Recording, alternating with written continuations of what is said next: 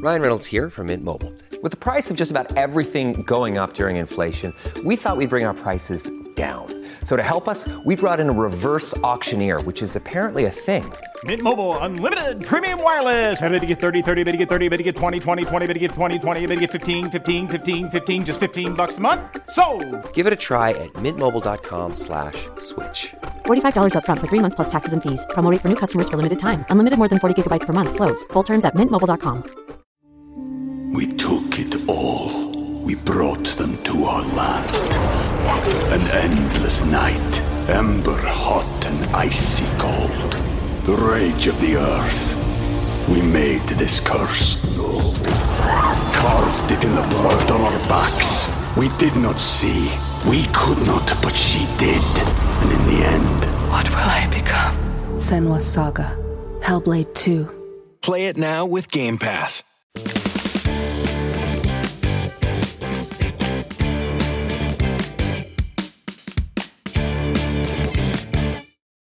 Fala, gente, tudo bem? Gosto assim com a mesa cheia.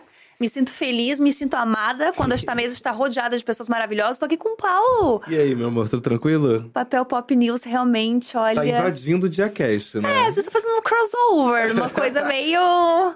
O, o dia é eu verso. O dia verso, é o dia verso. Eu tô gostando dessa baguncinha porque a gente tem gente gostosa pra poder conversar sobre o que? Relacionamento. Me chamaram pra essa pauta cheia de gatilho, gente. Olha, Ai, ladeira que abaixo. que bom, imagina. E relacionamento quase não é gatilho pra ninguém. Por isso que a gente ch- chamou aqui o Mário Dominovski, meu amigo, que fala tudo sobre relacionamento. E o Rafa Brunelli, que entende tudo de tudo, inclusive de signo. Vai trazer também um signo pra gente que de Podemos, repente. claro, porque não, Podemos, é, é, já me arrepiou, falou relacionamento, eu fiquei um pouquinho arrepiado.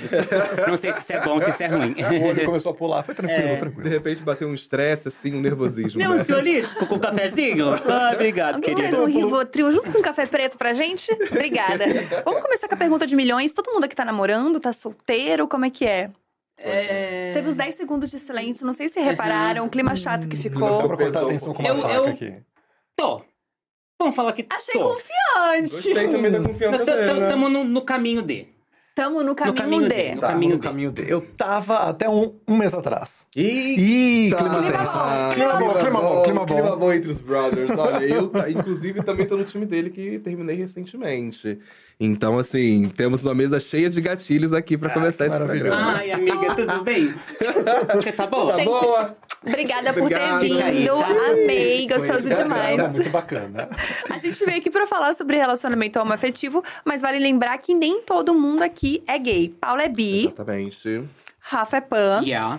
Mário é gay. Máriozinho é gay. Mas vocês todos já tiveram vivências e relacionamentos homoafetivos. Com certeza. E é sobre isso que eu quero falar aqui hoje, porque a gente estava falando, inclusive, antes de entrar ao vivo, que quase não tem referência de relacionamentos homoafetivos felizes, legais, que dão certo, que casam.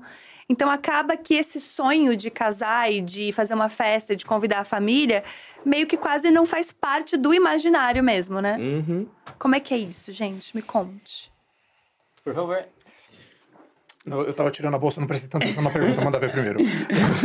Sem Não, vamos lá. Eu, problema. eu acho que a referência é tudo, né? Principalmente referência afetiva, porque a gente sonha ainda. A gente foi criado, moldado com a coisa de é, logística de sucesso afetivo é casar, ter filho, morar junto, enfim. E o que sempre pegou na gente foi um relacionamento entre um homem e uma mulher, né? Então, aquela construção ideal do que é família, do que é relação. E pra gente que já foge disso, a gente fica pensando, será que eu posso ter isso também? Mas como que será que funciona? Será- é, é na igreja que casa? É, a, gente vai, a gente vai poder ter filhos? Então tudo é muito novo, então a gente é, não sabe como fazer. A gente tem que criar referência na nossa cabeça e pensar, vou ter que começar do zero. Então vou ter que eu ser a referência aqui. Eu ainda trago uma intersecção que eu sou uma pessoa com deficiência. Então ainda, ainda tem esse plus também que, tipo, também é, teve zero referência afetiva e sexual também, né? É, eu acho que quando nós falamos de, de, de ter referência, nós, nós temos dois pontos. Um, nós não temos tantas nós não tivemos tantas referências que acho que hoje as pessoas já têm mais referência em questão de série, em questão de filmes, o que é maravilhoso, mas nós não tínhamos tanta rede de apoio antes. De tipo assim, ah, estou me sentindo um pouco estranho de, sei lá, ver esses dois rapazes assim, com quem que eu falo? Acho que vou guardar pra mim. E daí não tinha com quem falar, porque tipo, é, sabe, eu acho que isso é uma coisa que faz muita diferença. E Nossa, ajuda você sim. a entender o que, que você está sentindo, talvez, quando você é principalmente mais novo. Eu ia perguntar pra vocês o seguinte: qual foi a primeira. Vocês lembram a primeira referência que vocês tiveram de um relacionamento entre dois homens na vida de vocês? Se foi na televisão, se foi próximo, amigo, família? Vocês lembram? Eu lembro de dois momentos importantes pra mim em questão de audiovisual. O primeiro foi naquele filme Peter Pan, que tinha um ator loi- loirinho. Loirinho, fazendo... aham. Eu vi e falei assim. Por que estou sentindo isso? Ué. E o segundo momento foi na novela América de 2005 da Glória Pérez, Sim, onde tipo sim. tinha um casal que tinha com Bruno Gagliasso e eu não lembro o outro ator. Também não lembro nome Que ficou aquela coisa, vai beijar, não vai beijar, vai beijar, não vai Ai, beijar. E eu assim. Eu acho que eles beijaram, mas não foi pro ar. Mentira! Foi, foi isso mesmo. Nossa, tem essa E eu- coisa ainda até hoje, né? É, e era essa coisa, tipo, eu tava acompanhando a Débora Seco chegando em Miami e o beijo gay, tipo, sai, não sai, sai, não sai. Então acho que foram esses dois momentos que eu tava, tipo, será que vai rolar? Será que pode? Ou é muito errado? Então, o Máriozinho criança ainda quer esse momento. Ah, o, o- meu foi é, Kaique Brito em Beijo do Vampiro. Ah, mas, esse aí mas é- depois te- teve, teve um negócio na minha cabeça confusa, porque foi Kaique Brito em chocolate com pimenta. Que eu fiquei. Que, o, hum, eu não. Eita! O que, que é isso agora? verdade. Eita, Que que é isso? E de- Eita atrás de eita, E de vixe casal, eu me lembro. Não, tem, não é um, casal de homens, mas eu me lembro muito dessa novela que até tá passando na Vale a Pena Ver de novo. Uhum. Da Aline Moraes com a outra atriz também, que ela era sapatão, mas também não teve beijo. Das jovenzinhas na escola. Ah, Você tava- nossa. Vocês estavam falando de beijo agora, me lembrou recente, um caso recente da novela Vai na Fé. A Aham. novela Vai na Fé teve o beijo que aconteceu entre o. Ai, perdi o nome dos personagens agora, fugiu da minha cabeça. Que era um relacionamento bissexual também, entre dois pretinhos, e, te- e aí ficou nessa questão: vai rolar o beijo ou não vai rolar o beijo? Aí quando teve, assim, foi um beijinho mais singelo, assim, um, um selinho e depois acabou, mas teve essa questão de. Não sabiam se realmente iam colocar na novela. Ainda hoje, assim, estamos em E 2023. sempre é só um selinho, é. né? Nessa própria Vai na Fé, teve o beijo da Regiane Alves também. Uhum. Foi só um. Nossa, gente, xoxo, né? Não é? Uma coisa Xoxo, que não coisa romance, um- uma coisa assim. E eu fiquei pensando que você falou disso, desse lugar de não ter rede de apoio, né? Eu lembro que a primeira vez que eu me toquei disso, porque, né, venho de um lugar super privilegiado e nunca foi uma discussão na minha cabeça. Que meu melhor amigo me ligou falando, chorando, porque pela primeira vez ele ia ter um almoço na casa dele com o namorado. Sabe, com os pais e tal. Eu pensei, cara, nunca foi uma questão um namorado ir na minha casa pra, tipo, participar de um almoço, de um jantar, de qualquer coisa. Foi ali que eu me toquei que, além de tudo, pelo, pelo- principalmente ali na adolescência, ali, né, naquela saída da infância pra, pra vida adulta, você tem corações partidos, você fica na merda, você tá triste e você fica sozinho, né? Você não tem com quem conversar sobre isso. É um lugar muito solitário, né? Principalmente esses primeiros anos, imagino eu. Acho que agora, principalmente com internet e tal, a gente consegue encontrar rede de apoio em outros lugares. Mas eu fiquei pensando, que triste curar um coração partido completamente sozinho. É que é isso, a gente, a gente não consegue é, achar um conforto. Na nossa família a gente tem medo, porque ou é um medo religioso, é um medo social, mas o medo existe, porque já se espera que a gente vai ser heterossexual, monossexual. Então já se espera isso, então a gente já tem essa coisa de tipo, tá, já tô quebrando uma regra. Saco. E, e agora, o que, que eu faço? Tem os amiguinhos da escola, mas porém nem todos são LGBTs e os que não são, às vezes, te zoam por ser. Por eles acharem que você é LGBT quando você nem sabe que você é LGBT ainda.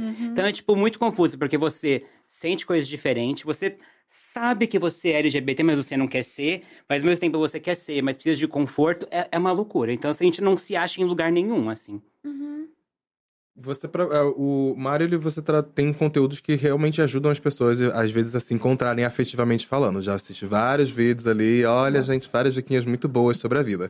Eu ia perguntar pra você se você acha que hoje em dia as pessoas têm, por, por, por esse acesso à internet, você acha que elas conseguem ter esse contato mais fácil com essa rede de apoio, talvez de se entender, se achar, principalmente nesses lugares afetivos que às vezes magoam tanto?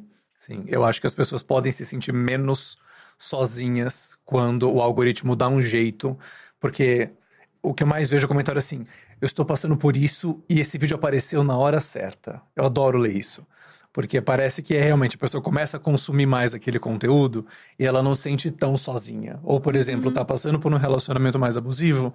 Olha, até que eu não sou louca como todo mundo me faz pensar, ou como o meu parceiro afetivo me faz pensar. Então, há esperança pra mim, sabe? Então, isso é uma coisa que quebra uma barreira. Tipo, a internet pode ser um lugar de muitos muros, mas também é um lugar de muitas pontes, que é isso que eu acho muito legal, que a informação de vários níveis, de vários nichos, pode chegar a várias pessoas. Então, por exemplo, é, eu não tenho tanto contato com, por exemplo, o universo pansexual, mas Rafa tem. Eu tendo acesso a Rafa, isso se torna uma ponte pra mim, que é maravilhoso. Tipo, Rafa, tô com uma dúvida nisso, pode me ajudar? Claro, amigo, senta, vamos conversar. Eu acho que isso é sensacional, sabe? Isso é uma rede de apoio, tipo, muito incrível. Nem sei se pode falar foda, mas acho foda. Não, pode, pode falar, pode falar, porque é mesmo. E vocês acham que ah, existem muitos relacionamentos que começam na internet? Vocês acham que essa estatística é maior no mundo gay? Ou é a mesma coisa? Momento eu- de reflexão. É, Momento de eu vi, reflexão. Você sentiu, você sentiu. assim, vai, Consultando IBGE, só um minuto. Você falou internet, me levou pra aplicativos. É. Automaticamente eu pensei muito nisso, assim. Inclusive, a gente tem um nomes aqui É. que o Arthur selecionou que eu não sabia nem que existia, gente. É, menina, é, é um, é um leque grande, Cuida assim. com a padrão, que a padrão vai falar um negócio agora. Scruff, Uhum. não sabia que existia. Tinder, eu sabia que existia. Hornet, falei Hornet. certo. Aham. Hornet. Hornet. E Grindr, Grindr eu sabia que Right. existia. É, a Assim, é, a, a gente- galera. a gente se acostumou muito com esses aplicativos que são os boys discretos, com local, não curta meio. que todas as fotos é um boy branco. Aqui, ó, com a fotinha aqui, ó, é o peitinho e o abdômen. Todos os abdômenes e peitinhos iguais. Mas eu acho que é, é, se levou muito, principalmente é, a maioria dos, dos homens gays, levou muito pra uma construção de sexualidade no sentido sexual mesmo. E no sentido sexual, muito ligado à ideia da pornografia, onde o ativo e o passivo tem determinadas é, Funções, posições né? e funções. Então, acho que começou. A internet ajudou muito nessa liberdade sexual. Porém, eu, eu acho que foi pra, pra uma liberdade que aprisiona ao mesmo tempo, assim. Caraca. Dicotômico, né? Não, explica achei isso, eu profunda, gostei achei, disso. achei profunda, achei profunda. Anota. É isso, é uma liberdade que você pode sim se jogar nos seus, seus sentidos, seus, seus desejos sexuais, porém se a galera se joga dentro de uma única caixinha só. Que é tipo a, a cultura, o corpo e a masculinidade padrão, né? E a liberdade afetiva não acompanha isso. Exatamente. Por isso que eu acho que a, que a pansexualidade veio pra mim, porque, enfim, até então eu me entendia como um homem gay. Mas eu comecei a perceber que a comunidade, ela cultua um certo tipo de corpo que não é o meu, cultua um certo tipo de personalidade, masculinidade que não é a minha, a um estilo de roupa que não é o meu. Eu falei, gente, é, eu não posso estar querendo jogar o meu afeto pra alguém que tá dentro dessa comunidade, sendo que a comunidade não joga afeto pra mim. Então, deixa eu abrir meu leque de afetos também pra eu conseguir me perceber melhor. Foi aí que a, a pansexualidade veio pra falar: é isso, seja pan e ame todo mundo. Se tivesse um F de fácil sexual, eu seria esse também, tá? Eu acho. Ai, eu tava finalmente indo- entraria na Sim, o, o sigla. F tem que ter. Ele tava todo ali introspectivo, intelectual. É. Terminou com a piadola. Vai rindo, Paulo? Ei, que isso, Eita, para com isso, isso. menino, que Perfeito. isso. Maravilhoso. E eu acho que não tem nenhum problema. Eu vou trazer dois pontos. Posso colocar a linha na fogueira? Vou colocar a linha na fogueira. Eu gosto, eu gosto, eu Eu gosto. acho Tô que. mais aqui só hoje. Não, maravilhoso. eu acho que não tem problema os aplicativos eles também terem a função de tipo. Vamos levar pro modo. Hoje eu só tô na pegada de transar. Se você também está nessa vibe. Porque às vezes a pessoa fala assim: ah, não, eu quero casar, quero relacionamento e tal. Daí entram, só encontram. Não estão alinhadas com o próprio. Não estão alinhadas consigo mesmo. porque daí sim, você sim, vai sim. contra você. Você não tá alinhado com o seu propósito. Você tá ali, tipo, pra tentar se encaixar naquilo. Daí isso machuca. Por quê? Você, por exemplo, quer relacionamento. A galera só tá ali pra, tipo, pegação. Você vai se machucar. Porque não está alinhado. Tipo, um, As você não está alinhado. são- As expectativas são diferentes. Entendeu? Então eu acho que é tudo questão de você saber o que você quer. E vo- quando você se encontra, que foi o exemplo que Rafa deu, que é tipo, gente, pã, maravilhoso. Porque assim você encontra o seu caminho que funciona pra você, porque existe uma diferença entre pertencimento e se encaixar. Tipo, quando você fala tipo, gente, eu sou assim, bato no meu peito, cara, eu levanto essa bandeira, maravilhoso. Pessoas que são parecidas vão se aproximar naturalmente. Tipo, esse aplicativo pede isso, ai, não é muito o que eu quero, mas eu vou fazer pra me encaixar. Você começa a abrir mão da sua personalidade, da sua individualidade pra se encaixar. E daí é uma coisa que é tipo. Pode machucar um pouquinho, entendeu? Porque, tipo, você vai abrir mão do que você é, da sua essência. Sim. Lenha na fogueira. Gostei, gostei, Aham. gostei, gostei, gostei. Botou, botou todo mundo pra pensar. A cabeça todo mundo assim agora. Você dá um golinho no meu café. Eu ainda tô meio, eu ainda tô meio chocada com a informação de liberdade sexual diferente de liberdade afetiva. Existe então um- uma falta de afeto no geral? De se, de Olha- se encontrar afetivamente? Eu acho, eu acho que ta- eu, talvez vou, vou aproveitar para responder essa. Eu acho que talvez não seja uma falta de afeto, talvez. Eu acho que quando a gente pensa nos aplicativos, principalmente o que eu entendi dentro da comunidade gay, né? Primeiro eu fui gay, gente, depois que eu me entendi bissexual. Mas eu acho que existe um lugar que às vezes você precisa separar o seu libido, o seu desejo de transar com alguém, das suas vontades afetivas. E eu acho que, inclusive, isso aí é, é um gancho para uma outra pauta que a gente também pode abordar, que também é como você se relaciona com as pessoas, a não monogamia, a monogamia, porque as pessoas, o que acontece muito quando você se depara com relacionamento aberto de casais, hoje em dia, em aplicativos como Grindr, Hornet e tudo mais, você vê que são casais que estão querendo trazer mais uma pessoa para uma relação sexual, para um sexo, para uma coisa que vai rolar ali naquela noite, e não necessariamente vai fazer parte do casal, afetivamente falando.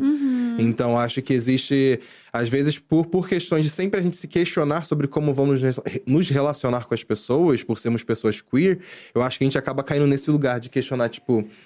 Meu libido, minha vontade de transar, de, de pegar uma rola hoje e amanhã tá de denguinho vendo um filme, são coisas diferentes, estão em lugares diferentes. Eu acho que eu posso exercer essa, essa aspas, função com pessoas diferentes, por que não?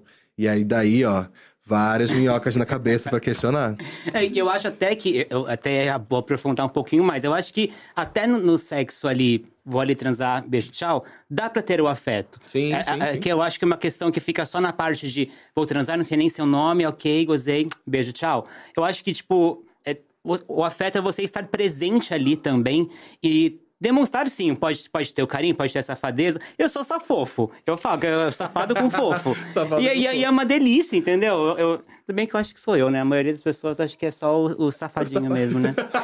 Eu sou pisciano, gente, é isso. Fala isso, amigo, É, é, né? né? O último, o último fofo Meio da. caminho dado pra ser Exato, trouxa. exatamente, É, exatamente. Enfim, 50%, Olha o menos. babadinho da gata aqui, gente, entendeu? A romântica.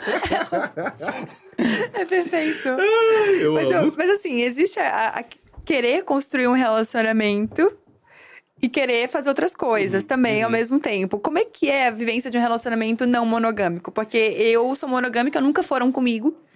É uma luta aí que eu tenho. É uma luta aí que eu tô tendo. Sempre vivenciei sozinha, monogamia. Mas acredito. Relacionamento semi-aberto. Que mano, semi-aberto, Ai, abriram e ninguém me avisou. pra quem, né? É, ninguém me avisou, às vezes tava ocupado também, não vou julgar. Demora, às vezes, pra passar uma mensagem, um negócio. Mas como que é a vivência de um relacionamento não monogâmico? Porque a gente falando aqui na mesa e tal, parece tudo muito simples, Uhum. muito fácil. Ah, eu tenho o desejo diferente de sentimento, etc e tal. Mas como que é o dia a dia disso? O dia a dia A coisa do disso. ciúme, a coisa do entendimento do outro, a coisa da liberdade, a coisa do entender que acabou e que eu não, não tenho mais nem desejo, nem afeto. O que, que é? Uhum. Eu acho que quando você pensa na não monogamia, principalmente como. Existe. Olha, agora vamos fundo, hein? Let's Ih, go! vem, let's go! Existe a não monogamia política, né? Que a não monogamia. Que é esse, esse rolê não monogâmico, quando a gente se questiona. Por isso que eu acho que pessoas queer, inclusive você daí de casa que tá assistindo a gente, fica essa diquinha pra você. A gente naturalmente tem que se questionar sobre todas as relações que a gente tem. Tudo que é mostrado pra gente na sociedade, no comercial de margarina, na novela, são relações que estão apresentadas. Não necessariamente a gente quer aquilo daquela forma, daquele jeito.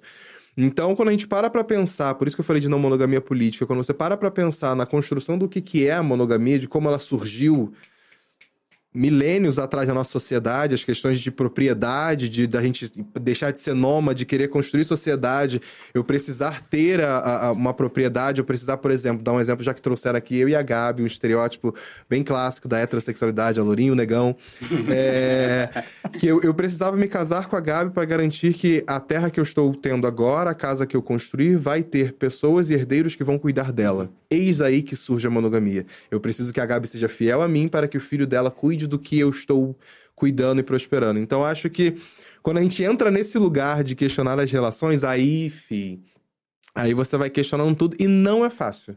Eu acho que é um processo que todo mundo que passa. Já aconteceu, não sei se aconteceu com vocês, meninos, de, de- passar por isso, mas você precisa fazer um. Até, até recomendo, inclusive, faça um acompanhamento psicológico, porque leva pra terapia se isso, isso tá tá em você em algum sentido, você tá questionando isso em algum sentido, porque você vai passar pelos ciúmes, você vai passar pela raiva de estar tá sentindo aquilo, de, de às vezes se permitir abrir, mas ficar puto, falar, porra, a Gabi tá lá ficando com outra pessoa, mas eu não, não tô sabendo lidar, isso tá, tá me fazendo mal de alguma forma. Então a gente não é livre de passar por todas as dores que existem, até mesmo de pessoas que são monogâmicas e passam de se sentir ciúme, sentir inveja, achar que vai perder, achar que vai qualquer coisa no relacionamento. Acho que é, é, é, inerente desse lugar de. Principalmente da nossa sociedade, como ela é estabelecida hoje em dia. É inerente, a gente vai sentir isso em algum momento. Você passou por isso, Rafa? É, e eu consigo até meio que dividir relação aberta e não monogamia, assim. Eu acho que a não monogamia é um. A relação aberta está dentro da não monogamia, mas nem toda relação aberta é não monogâmica. Eu falo aquela coisa de tipo, a não monogamia é você trabalhar justamente.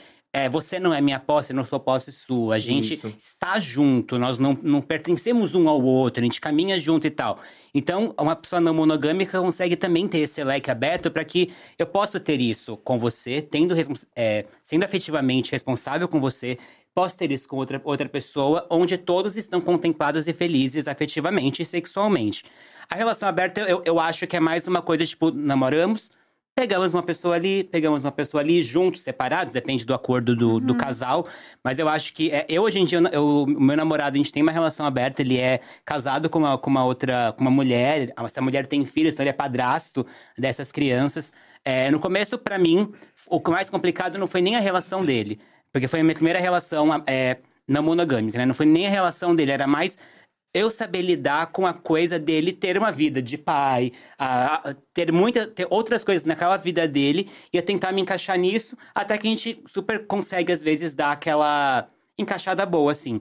Então, é justamente saber que é isso. Pessoas têm vidas próprias e querem dividir elas é, com você, com mais gente, juntos. É saber que é isso. Vamos dividir a vida com pessoas que te, lhe fazem bem, sabe? Seja uma, duas, três, enfim. É, quantas você se sentir responsável efetivamente também, né? We took it all. We brought them to our land. An endless night, ember hot and icy cold. The rage of the earth. We made this curse. Carved it in the blood on our backs. We did not see. We could not, but she did. And in the end. What will I become? Senwa Saga. Hellblade 2. Play it now with Game Pass. Nossa, existe um, um, questionamento que ele é quase contínuo, assim, né? Porque existe uma manutenção desse relacionamento. Uhum. Porque até relacionamentos, enfim, monogâmicos, né? Existe, essa, existe uma manutenção. Deveria existir, pelo menos. Uma manutenção. Mas acho que como você tá fazendo uma coisa que é nova para você, pro outro, meio que você vai criando uhum. suas regras de acordo com os acontecimentos, assim, né? Então deve, ter, deve ser um relacionamento com um dobro de diálogo ah. do que geralmente vocês já tiveram Sim, em relacionamentos assim, monogâmicos. ciúmes com certeza tem. tem a coisa de tipo, você vai ir viajar. Ah, você já viajou três vezes ali, né? E, assim, mas assim, só joguei. Só joguei, é tá? minha vez um pouco também, né? É. Já junto, mozão. Mário, você é monogâmico? Sou. Já tive relacionamento aberto, também funcionou super. E o meu último relacionamento foi monogâmico. Então, e, diga. E é isso, existem pessoas monogâmicas e não monogâmicas, ou existem relacionamentos monogâmicos e não monogâmicos? Vou falar disso. É, um ponto que eu quero trazer antes, eu sinto que nós estamos crescendo como indivíduos, num geral, de assim, antigamente... Uh, acho que até mulheres não conseguiam abrir conta em banco sem o aval do homem. Sim. Então, hoje ainda existe muito essa cultura do, ah, vamos ter uma conta conjunta, não existe o meu dinheiro e o seu dinheiro, vamos ter o nosso dinheiro. Então, Deus me livre. Entendeu? Então, então eu acho que também nós estamos aprendendo que tipo somos não precisamos tipo casar tudo, entendeu? Tipo, então nós estamos acho que encontrando o nosso lugar no mundo, tanto financeiro quanto afetivo, uhum. quanto tipo, e, e tá tudo bem, estamos nessa fase da descoberta. Eu acho que quando nós estamos descobrindo, tipo assim, o que, que será que funciona para mim? Você vai sentir ciúme, você vai sentir, tipo assim, estou sentindo isso daqui, o que, que será que é? Por que estou sentindo isso? Mozão tem, tá, tá saindo com a, com a esposa e tal. Hum, estou sentindo tal coisa. Por que, que estou sentindo isso? Estou me sentindo amado? Me sinto desejado. Regina Navarro Lins fala muito disso, né? Vários perseguir Regina Navarro Lins. Ela é uma autora que fala de relacionamentos não monogâmicos é você tentar entender os seus sentimentos, porque relacionamento é você se descobrir através do outro. E isso é, tipo, maravilhoso. A sua pergunta foi. Me lembra de novo que eu tinha esses dois pontos para Se fazer. existem relacionamentos monogâmicos e não monogâmicos, ou existem pessoas monogâmicas e não monogâmicas? Eu diria que nós temos fases. Porque o tempo todo nós mudamos. Então pensa que a Gabi de um ano atrás, a Gabi de cinco anos, a Gabi de dez anos atrás é uma Gabi totalmente diferente. Então o tempo todo, em questão de relacionamento, você vai evoluindo. Então, igual a Pauline falou de tipo, ah, agora eu tô numa fase mais de. Tá, sexualmente eu estou aonde? Afetivamente eu estou com vontade de fazer o quê? Isso tudo pode ir mudando e é você entender as suas fases e chegar e conversar com o parceiro. Porque certeza. agora você pode estar numa fase super mais assim. Agora que eu tô numa fase mais monogâmica, tipo, sentar, conversar. Agora eu tô numa fase mais tipo, está, estou aberto a um relacionamento aberto. E você, mozão? Ah, eu também. Estamos alinhados? Vamos tentar? Vamos tentar. Mozão, entrei numa fase mais relacionamento fechado. E você? Acho que estou no relacionamento, mas ainda estou no aberto. O que, que você acha? O que, que nós podemos fazer para encontrar um meio de campo? Nossa, fica tudo tão lindo na teoria, né? Na teoria, não, a teoria é belíssimo. teoria é Você tem belíssimo. relacionamento aberto, então? É isso. É isso, você quer me largar então agora? Fechar, você quer manter aberto. Joga a caneca. Mas ó, vou, vou jogar uma pergunta aqui, vamos ver o que vocês acham que me veio aqui em mente, essa- essas caixinhas Quer aqui. né, Rafa? Ah, claro, um Joga. pouquinho. Vocês acham que dá pra ter uma relação não monogâmica, mesmo você não sendo, falar permitido, mas não tendo em pauta a questão, vou pegar outras pessoas? Existe a não monogamia sem contar, vou beijar alguém além de você? Não sei se eu Nossa, entendi. Eu não sei se eu entendi. Assim, ó, não Volta. monogamia, ok, estamos não monogâmicos, Sim. eu e ele. Tá. Mas não é que a nossa não monogamia está trabalhando na parte de vou pegar alguém ou não. A gente pode não querer pegar ninguém e ser não monogâmico?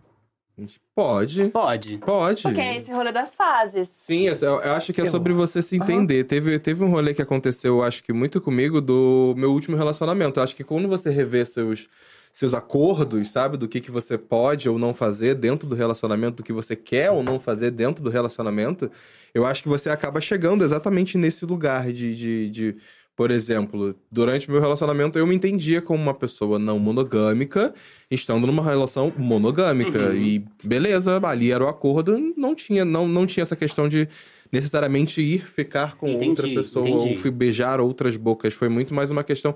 Porque é isso, é o desejo, é, é- é a vontade. Você, eu acho que tem um, um lugar de você entender que eu posso ser não monogâmico, eu posso estar namorando com a Gabi e não querer ficar com mais ninguém Uhum. e continuar sendo não monogâmico. Porque eu me entendo assim, mas agora estou escolhendo na minha vida ficar com Uhum. uma pessoa só.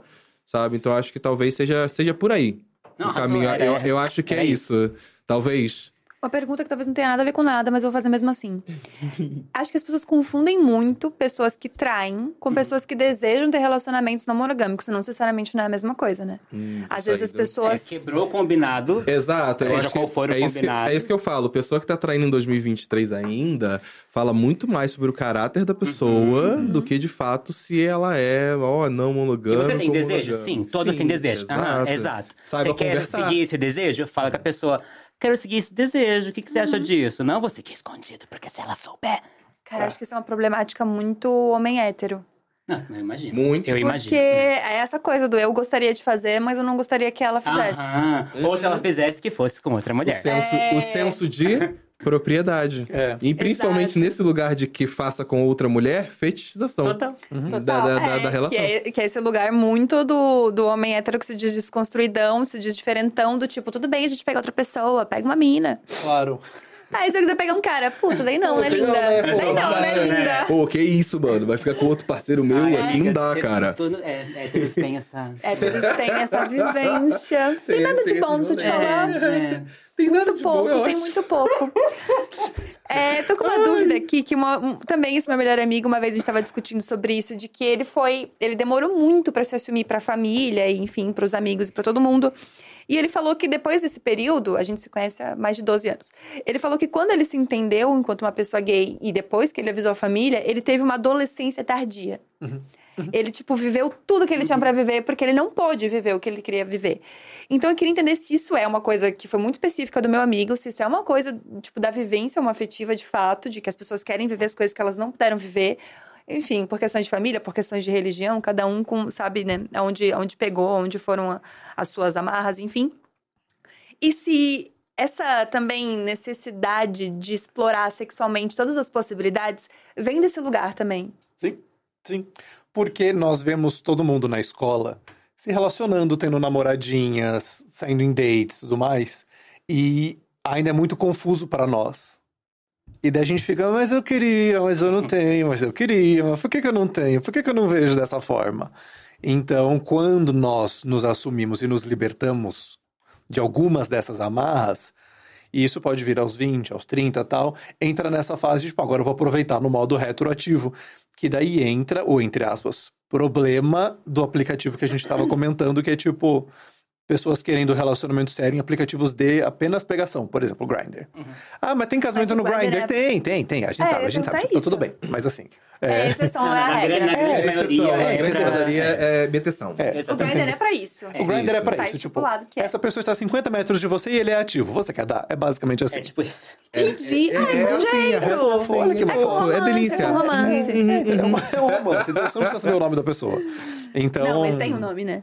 Não necessariamente. Depende da pessoa. O nome pode ser dotado com local. Casado no sigilo, Sim, não curta afeminados. fora do meio. É tudo isso. Nossa, é um ambiente É legal, né, gostoso, menino? Não é acolhedor. confortável. Ou, ou um monte de emoji. Vale lembrar também, quando não tem nome, não tem nada. Tem a berinjela. você é só uma berinjela. A setinha pra um cima, o pêssego. pêssego. É, É, é é assim. didático. Assim, eu sou didática. É de dar- É didático. O aplicativo, inclusive, vem com um manual. Quando você baixa ele, Super. abaixa um PDF junto que você pode saber Nossa, todas as seria nomenclaturas de emoji. né? Bem Pô, ia ser perfeito. Através dos emojis você sabe o que, que a pessoa gosta, o que, que ela Exato. quer, o que, que ela usa. Exato. É perfeito. Assim, que tinha sabia o diferenciado, eu sabia. Mas eu achava que pelo menos o nome era obrigatório. mas não. Mas uma Não. coisa legal que eu Gente, acho e no? Grindr, é, assim, existe, é, é constante. Mas a vida do gay é isso, né, Medo? É correr riscos, né? É correr risco, é viver perigosamente. Mas uma coisa que eu acho inter- piada com um negócio super sério. Amiga. Acontece, acontece, acontece. Mas uma coisa que eu acho bacana do, do Grindr é que ele tem o status de, de DSTs, né? Que, tipo, ele estimula você a, a se testar, a ir fazer teste de HIV, tudo quando foi a última vez que você se testou. Eu acho isso, tipo, sensacional. Óbvio que a pessoa pode mentir, enfim, etc. Mas é, eu acho super legal esse estímulo de... Vai se testar, boba. Você, você tá em PrEP, tá, não, não tá? Usa a camisinha, vai. Não, então, tipo... e, uma, e uma coisa que, que eu até vi uma, vi uma notícia esses dias falando sobre o Grindr. E uma coisa que tá rolando muito são é, caras que querem sempre transar sem camisinha. Até, às vezes, até os caras que tomam PrEP e tal. E é isso, gente. ISTs não tem só o HIV, tá? Existem muitas outras. Há um surto de sífilis até. Justamente porque os caras, por ter tomarem PrEP, estarem aí é, sentindo mais seguros em relação ao HIV, transam sem camisinha e adquirem outras ISTs, né? Então, também é uma coisa muito grave que, que tá rolando nesses aplicativos de pegação, assim. Caramba, que loucura. Eu fico pensando também que essa experiência tardia e tudo isso que isso agrega acaba tendo também uma infantilidade dos sentimentos no final das contas, não? Que as pessoas- Demora a amadurecer, talvez? é, seja demora isso, a né? amadurecer pra ter um relacionamento sério, pra um entendimento de um relacionamento. Ou tô viajando. Não, até tem, porque até a gente foi criado mesmo, nós sendo homens que se atraem afetivamente, sexualmente por outros homens, a gente foi criado com uma cabeça de homem, né? Então, tipo, é. Tá, eu, eu fui criado vendo o homem mandar na mulher, o homem ser ali o superior. Como que é com outro homem? Como que. Quem manda em quem? Tem e aí, mais isso. E aí entra no caso do ativo passivo, que também é uma coisa Que machista, repete- que repete. Repete justamente todas as questões que existem em relacionamentos entendendo? heteronormativos. Por exemplo, dentro da comunidade, é, quem sofre bastante preconceito é o gay afeminado, porque ele é mais parecido com a mulher. Exato. Ou seja, é menos. Né? Que legal, sempre. saudável, né, menina? Vem ser gay você também! Muito bacana. Muito bacana. Sentiu o impacto, né? Agora eu entendi a figurinha, Arthur, que o Arthur me manda um dia gay numa paz. Já gay. Não, rapaz, não, e não existe mesmo. Arthur. Inclusive, eu ia até perguntar pra vocês, já que a gente tá falando de aplicativo, vocês já conseguiram tirar relações afetivas desses aplicativos que a maioria das pessoas querem sexo? Polêmico. Isso, é- isso é porque existe essa questão. Que tem pessoas que estão usando, por exemplo, o Grindr, o Hornet ou o Scruff, que seja. Eles estão usando esses aplicativos, aí tem uma pessoa que quer transar e tem sempre aquele que vai falar assim: ai, quero um relacionamento, quero casar, quero conhecer alguém. Vocês já conseguiram tirar algum relacionamento de fato afetivo, não apenas sexual, desses, desse- desses aplicativos? De aplicativo só o Tinder, desses específicos não. O meu primeiro namoro eu- veio do Tinder. Ah, quando eu conheci, muitos anos depois, um menino no Grindr, ah, ele falou assim: Ah, não quero vibe namoro tudo mais. Eu falei: Estamos com expectativas alinhadas. Daí deu um mês ele falou: Estou namorando. Eu falei: Ué, Ué. a autoestima lá embaixo. Eu falei: Ah, muito bacana. Acho que o problema sou eu. Não sei. Então, No primeiro, acho que foi só do Tinder, não tipo Grindr ou Hornet. Sim, com toda certeza. Eu, eu também fui uma das pessoas que consegui arranjar um relacionamento afetivo através de aplicativo. Meu último de sete anos foi exatamente assim, foi através do Tinder, inclusive. Então, acho que a gente tava falando isso no camarim, de como, já que a gente tá falando de relacionamento, de como até o Márcio se, se, impressionou quando eu falei sete anos, ele, uau! é porque realmente, eu tenho 29, então eu comecei a me relacionar, meu- esse namoro eu tinha 22 anos, mais ou menos, então tipo, imagina, para um homem namorar um outro homem com 22 anos e durar 7 anos. É, é, é raridade, não é, não é uma coisa que a, a gente vê muito acontecendo Ainda por aí. mais em anos gays, né? Isso é o quê? Tipo, 26 anos? Em anos gays, é muito Deus. tempo. É que nem ano de cachorro, sabe? Exato. Ano, ano, ano, Gente, ano não de rir, sapatão sou também é padrão, eu não posso rir diferente. disso. Ano de sapatão também corre diferente, né? Elas casam mais rápido. É um mês tá indo com a mina e elas já querem casar, as fãs, né? Amo vocês, sapatas. O Arthur acabou de falar que ele tem um namoro de seis anos que veio do Happen. Viu? Mas o É, Happen de todos eu acho mais fofo. Por, por que você acha ele fofo? Vamos Porque lá. é isso, tipo assim, eu encontrei com a pessoa na rua, o destino já queria que esse encontro acontecesse e eu não reparei. A gente se cruzou. Olha que romântico, isso daria um filme. Tipo, passei pelo amor da minha vida, porém, ai, Ai, louca, ai, Ai, ouvindo bateu música um no vento fone. assim, ai, as folhas voaram. Ai, ele passou e Isso, distraiu. Exato, distraiu, distraiu. E de repente eu olho e penso, ora, ora, Como eu não vi você passar quem é por você, mim? cavalheiro? E aí, Quem é você, cavalheiro? Cavalheiro. na minha cabeça, é assim que funciona o encontro no rap. Então eu achei fofo, eu acho isso muito fofo. São narrativas, são narrativas boas. Inclusive, a gente falando sobre, sobre essa questão de, de narrativas, a gente sempre fantasia certas coisas nas relações. E eu acho que talvez um- uma coisa interessante, não sei como vocês consomem isso em séries, filmes e, e na mídia em si, vocês acham que hoje em dia existem mais representações de relacionamentos afetivos? Isso ajuda a gente a, a entender e fantasiar isso para pra, as nossas vidas? Eu acho que ter personagens LGBT já, já não vivendo só estou sofrendo por ser LGBT, já é um avanço muito grande, assim. Heartstopper, por exemplo, que acabou de estrear a segunda temporada. É isso. Assistiram, assistiram, assistiram? Ah, não assisti ainda. Não. A segunda ainda não? Ainda não. Ih, É, estão Gabi, estão vivendo ali a assistiu? historinha deles. vi- Tô mais aqui, ó. O olhinho dela só que no cantinho assim, ó. Eles estão vivendo ali a historinha deles sem que isso seja um peso. Então, acho que isso já é. E eles também são um casal, né? Então, automaticamente também já é uma referência do que é um relacionamento adolescente, até que a gente tá falando, que na escola. Também queria viver isso. Olha, eles estão na escola e estão vivendo isso. Que legal. Imagina as criancinhas adolescentes que estão vindo aí, vendo os menininhos ali se beijar. Uhum. A gente pensa, também posso. Cara, é muito legal você falar isso, porque ontem veio o, Bookster aqui falar sobre livros, literatura, e ele falou que ele teve um. Ontem não, me perdoa. Perdão, Eu- enfim, outro tempo. dia, isso é gravado, então assim, a gente tá ao léu. Foi um dia aleatório, um dia, dia foi muito um dia, louco. foi um dia. Procure. Olha o Foi um dia. E aí ele falou uma coisa muito interessante que eu nunca tinha me tocado. De novo, né? Vivência, enfim, padrão e privilegiada, nunca tinha me tocado. Que o primeiro livro que ele teve um insightzinho foi Capitães da Areia, que teve uma, uma cena, acho que é muito curto, eu nem me lembro dessa cena direito no, no livro. Mas que tinha a- alguma carícia, alguma coisa entre dois meninos. E ele, tipo, 13 anos, nunca tinha visto nada, era muito menos. Hoje em dia ainda já não tem tanta representatividade, imagina, né? Há 10, 15 anos atrás. Então ele falou que foi o primeiro, tipo, nossa, então meninos também podem fazer isso, assim. Sim. Como esse, esse rolê de referência, principalmente no audiovisual, na literatura, em artes no geral, como isso é importante, né? E como é importante ter histórias divertidas e alegres e felizes, porque geralmente é pra um lugar de drama, né? Hum, História de Brokeback amor que Mountain. deu- é. O famoso filme Brokeback Mountain Meu dos Deus do cowboys se amando, que é super triste. Nossa, é horroroso. E é pesadíssimo. Delícia, o homem se pegando. Ai, meu Deus! Gente, aquilo é Traumas. horroroso, porque é- aquilo é tão violento no final das contas, Vocês sabe? lembram de alguma outra referência, a primeira referência de vocês de casais, assim, em série ou filme? Eu vou, enquanto vocês pensam, eu vou trazer a minha. A minha foi Glee. Porque Glee é- foi o lugar, foi o primeiro casalzinho. Quem lembra de Glee vai, vai, vai ter essa, essa ref. Uma série sobre coral, adolescente, na escola, não sei o quê. E tem um personagem, que era o Kurt, que ele era gay. E ele tava, teve todo o processo dele se entender, se assumir pra família. E teve um momento em que ele encontrou um outro menino de uma outra escola que também cantava nanã. e começou a ter um romance ali. Então, essa foi a primeira vez que eu consegui assistir. Eu lembro perfeitamente disso, de uma sériezinha adolescente com amorzinho de bobinho de escola, de ai, quero segurar sua mão, ai, quero beijar você. Foi a primeira, minha primeira referência lá em 2009, quando o Glee tava passando na televisão. E foi levinho? Eu não Foi, tem, tem- óbvio, tiveram várias questões pesadas de tipo dele se assumir pra família, de homo- homofobia dentro da escola e tudo mais. Tem todas essas, essas narrativas. Aham. Mas mesmo assim, eles ainda traziam a, a parte leve de relacionamento. História de o romance, mesmo. história de amor por, por amor. Que é o que eu vejo muito em Heartstopper hoje em dia, inclusive. É assim que eu encaro essa, essa série e acho maravilhosa, porque ali você vê a sigla inteira passando por processos afetivos de relacionamento de maneira leve. Não vou chorar no final. Ai, meu Deus, o boy que eu tava pegando, o cowboy morreu. É isso, sabe? Opa, dei spoiler. Brincadeira. Eu acho que uma das coisas mais. Pra mim, acho que foi Glee também. Eu não entendo por que, que algumas pessoas atacam Glee falando, ah, mas Glee, a história é ruim, não sei o quê. Mas, gente, eles contavam isso em 2009. Hoje é fácil, tipo, você ver várias histórias assim, etc. tal. Mas em 2009, essa representatividade de você ser gay e feliz é possível. É tipo, é muito legal. Sim. Esse tipo de história chama coming of age, né? Que é você se descobrir, né?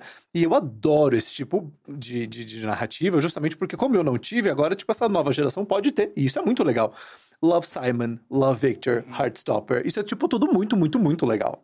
Acho que o meu favorito atualmente é, tipo, Love Victor. Mas também tem o Call Me By Your Name, Call que, o By pessoal, Your Name, que o pessoal adora, que tem continuação no livro, inclusive. Acho que vai rolar o filme, enfim. Tem aquele curta brasileiro, inclusive, hoje eu não quero voltar sozinho. que É Hoje eu não quero verdade. voltar lindo. sozinho. Nossa, como eu Lindo. chorava assistindo esse legal. O, o meu não era um assumidamente gay, mas era assim. Era assim. Que era, que era o Ryan de High School Music, irmão da Sharpay. Sim, ele assumiu na Agora série. Teve Ai, recentemente porque a eu série que era ele se bicha assumiu. das artes, você ficava, ai, eu sou ele. It's hard to believe. Bicha das Você tá artes. É. Amava High School Music. Inclusive, o próprio diretor, bem antes dele de fato se assumir na série recentemente, quem não acompanha aí High School Musical, The Musical, The Series, é péssimo esse nome. Nossa, é sério Ele- que o nome é esse? É, High School Musical, The Parece Musical. The Series. É péssimo. Eu acho péssimo. Mas, recentemente, o Ryan, ele de fato beijou o namorado dele durante a série. Ele beijou. Tem um, um selinho dos dois ali. Então, tipo assim, pra gente que cresceu com High School Aham. Musical, fala assim, meu Deus! Exato. E o diretor já tinha falado disso anteriormente. Ele já tinha comentado que a vontade dele era, de fato, colocar o Ryan como um menino gay ali na escola. e Só que, né, Uhum. assim, Disney não deixou. É. Mas vale lembrar que no caso de High School Musical, ali, os primeiros dois filmes, o Ryan era muito um alíviozinho cômico também, Ah, sim, assim. isso é fato. Que é um clássico de novela, inclusive, Que é um brasileira, hein? clássico do Félix, papel né? do O gay. Félix. É. No color. Por mais que seja um vilão, é um vilão que é afetado, que é engraçado, que vai pra esse lado da comicidade. Por quê? Primeiro As de tudo. engraçadas. Porque isso, deve- isso também é uma violência, obviamente, mas por que, que será que retratam tanto dessa maneira? É assim, acho que assim, só vou te aceitar que você me faz sim, então. Você é engraçadinha, né? Então é, é onde colocam ele. Então, vindo ali de Vera Verão, de o Lacraia, tudo era a gay caricata. E o que é o ser caricata? Justamente isso, ser engraçado. É, eu vou te permitir fazer a, ser a palhaça. Já que você foge do comum do que é masculino, do que um homem tem que ser, então vai ser o, o bobo da corte. Vai, vai me fazer rir. Eu acho que é, é muito nessa, nesse caminho, assim. Nossa, tem um filme na Netflix que é mega romântico, eu acho o nome. Que é uma. É muito bom É esse muito filme, que é bom. tipo uma grande zoeira com as. Enfim, com as comédias românticas e aquele Perfeito. estereótipo que é sempre a mesma história. E no final a mocinha fica com o mocinho e aquilo. E tem um personagem gay que ele fala justamente sobre isso. Tipo, ah, eu sou alívio cômico. Tipo, eu não tenho a personalidade. Enquanto você não tá falando comigo, eu não tenho uma vida, eu não tenho um trabalho, eu não faço nada. E Eu só tô aqui aí, Bia? Tipo, uma coisa assim, eu fiquei, caraca, é exatamente assim que retratam, sabe? E Rafa e Paulo, no caso, vocês se entenderam como homens gays e depois vocês entenderam outras coisas. Como é que foi esse segundo processo? Um segundo processo. O meu foi mais tenso porque foi dentro de um relacionamento. Tem essa camada. Eu, eu sempre. Eu sempre me declarei como um, homem gay, porque quando você começa a se descobrir, né? Falar, ah, estou sentindo uma coisinha pelo meu amiguinho. O que, que é isso? Aí você vai tentar pesquisar ou tentar procurar o que, que é gay. Tá, você é homem? Tá gostando de homem? Gay, ponto. É isso. Não existe. não Yahoo existe... Respostas. Yahoo resposta, gay, ponto. E você para pra pensar que eu tô, tô, tô aqui falando de. Sabe, anos atrás, uns 20 anos atrás, eu tentando entender o que, que eu tava sentindo pelo meu coleguinha do lado. Então eu me declarei como gay. Mas durante o meu relacionamento, eu comecei a questionar diversas questões que passaram pela minha vida. Eu já falei isso outras vezes, inclusive, até no Pra Variar também falei sobre isso. De que eu passei pelo processo de começar a gravar o EA Gay Podcast.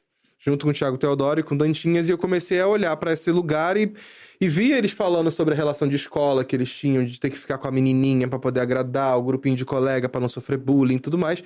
E quando eu vi, esse, eu vi esse, esses relatos, esses comentários da galera, da audiência principalmente, eu fiquei naquele lugar tipo assim: hum, toda vez que eu ficava com uma menina, eu, tava, eu fiz porque eu quis. Eu fiz porque eu tava com vontade, porque eu tinha achado ela bonita, interessante, queria beijar ela. Não, nunca foi para preencher esse lugar de Caraca. fazer coleguismo. Então eu comecei a me questionar, falei assim, ué, estranho. E aí fez aquela virada de chave que eu sempre falo, eu sempre falo assim que a, foi o momento pra mim que foi quando eu olhei para pro momento em que eu me assumi pra minha mãe, que eu falei pra ela, eu gosto de meninas também. E eu falei essa frase pra ela, exatamente essa frase. Eu gosto de meninas, de meninos também. Eu não, eu não tirei o também da minha frase. Então eu falei, cara, pra me assumir pra primeira pessoa, que é a mais importante na minha vida, foi assim essa frase? Ah, Que talvez eu não seja gay, né? E eu tava, tava namorando durante, durante esse, esse, todo esse insight que eu resumi aqui em alguns meses, meses, esses meses de terapia que rolaram enquanto eu tava no- dentro de um relacionamento que era com outro menino, que era um relacionamento gay, também tive que conversar com ele sobre isso e tudo mais. Isso gerou alguma insegurança dentro da relação? Gerou 100% de, de, da, da, da parte dele, de, de às vezes ficar preocupado de achar que aquilo fosse sinônimo de, de me perder, sabe? De que eu ia deixar de gostar dele ou alguma coisa que eu ia me interessar de outra forma por outra pessoa, porque tem isso, Uhum. o lado da bifobia, principalmente, tem muito essa coisa, tipo, ah, a pessoa que é bissexual é mais promíscua, vai pegar todo mundo. Então rolou sim um pouco dessa insegurança, teve essa conversa, teve todo esse diálogo, aí foi, a- foi aquela virada de chave que eu falei pra ele. Eu falei, cara, durante todo o nosso relacionamento, eu sempre fui assim. Eu só estou olhando pra trás e falando, cara, é verdade. Nada muda. Uhum, uhum. Vamos seguir o caminho, sabe? Nossa, que loucura isso. Porque se não existe quase nenhuma referência gay, referência bi, menos ainda. Nossa. né? Menos ainda. Hoje em dia, Hoje em dia, a, a maior que tem, é, que tá acontecendo, a gente citou recentemente, foi Heartstopper. Uhum. Heartstopper, o personagem Uhum. principal, o Nick, ele é um menino bissexual. Inclusive, nessa segunda temporada, é total proposital, as pessoas reclamaram a beça disso no Twitter, mas é verdade a quantidade de vezes que ele tem que se reafirmar como bi. Uhum. Não só pra ele como personagem, desenvolvimento da narrativa dele, pra ele, porque ele tá nesse processo de tentar se entender, mas porque as pessoas erram. E é a, maior, é a maior pura verdade que existe no rolê. E eu digo assim, com propriedade. A quantidade de vezes que eu tenho que falar pra uma pessoa, a pessoa fala, ah, você é gay. Eu falo, não, bi. Ah, mas você fica com um menino, você namorou com um fulano de tal, você é gay. Não, não, Uhum. não, eu sou bi. Eu namorei com ele, mas eu sou bi. É que engraçado que o bi quase nunca é uma possibilidade, né? nunca, nunca. Assim, é, eu, lá atrás, eu já tinha me entendido primeiramente como bissexual. Porque é isso, também quando eu ficava com meninas, eu ficava porque eu queria. Eu, tipo, cheguei a namorar meninas também, e era ótimo, gostava. Só que aí, eu comecei a pensar, ai, gosto de meninos. Vou beijar meninos. Gostei de beijar meninos. E sempre fui da, ali, afeminadinho. E aí, eu fui sendo guiado a... Eu falava, eu sou bi. Bi nada, você é bichona, bi nada. Meninas falando, ah, mas você é bi, mas é tão viadinha. E aí, eu, eu fui levando isso pra mim... E abdiquei do meu lado bissexual. Falei, ah, não, realmente, se eu sou mais afeminadinha, é, realmente, não tem como eu ser, como eu ser bi. Então, eu automaticamente misturei a minha expressão de gênero com a minha orientação sexual. Uhum. E fui levando aí. Aí beijava as menininhas na brinca, nas brincadeiras, nas amigas, mas ficava. Ai, gosto... Mas eu gosto, gente, mas que loucura. Mas será que elas estão levando a sério meu beijo na boca? Foi passando o tempo. Caraca, tem isso ainda. Tem isso, entendeu? Aí foi chegando, depois que passou a pandemia, que é- começou a sair essas festas de influenciador, que quem conhece festa de influenciador ó, é, uma, é, uma, é uma loucura. E aí. Pegar os stories da galera É, na, na é. festa da dia. E aí foi falando deixar. assim, gente, ó como é permitido ser todas. E aí falando, não, ok, não, vou voltar ali atrás, eu vou, vou voltar a reassumir isso. E uma coisa que Paulo falou é verdade, do tipo, ah, mas você pega muito mais meninos que meninas. Não é a quantidade, é sobre o que você sente. Tipo, que nem o Paulo namorou muito tempo com o cara. Tá, mas isso não abdica o sentimento dele, de, de a orientação dele. Relação não tem é, orientação, pessoas têm. Exato. Uma pessoa bi, até uma pessoa pan, tem que ficar o tempo todo reafirmando, né? Uhum. Porque é isso, tipo, eu- tem amigas minhas que namoram mulheres muito tempo, aí depois ficam com um cara e é tipo, ué. E aí? Tipo, como assim? Como é que e aí assim, se nada, deixou? tá ligado? Preciso explicar por quê. Essa pessoa, falei, ah, que pessoa legal. Você me achou legal também? Então vamos aí. É, mas isso é muito uma bifobia mesmo, porque eu, eu namorei um cara bi e eu lembro que a primeira coisa que eu pensei, tipo, ah, ele é gay. Não, não passa pela cabeça do tipo, é um cara bi. Você primeiro vai pensar, é um cara gay, é um cara hétero. Tipo, só existem essas duas possibilidades, não existe uma outra possibilidade.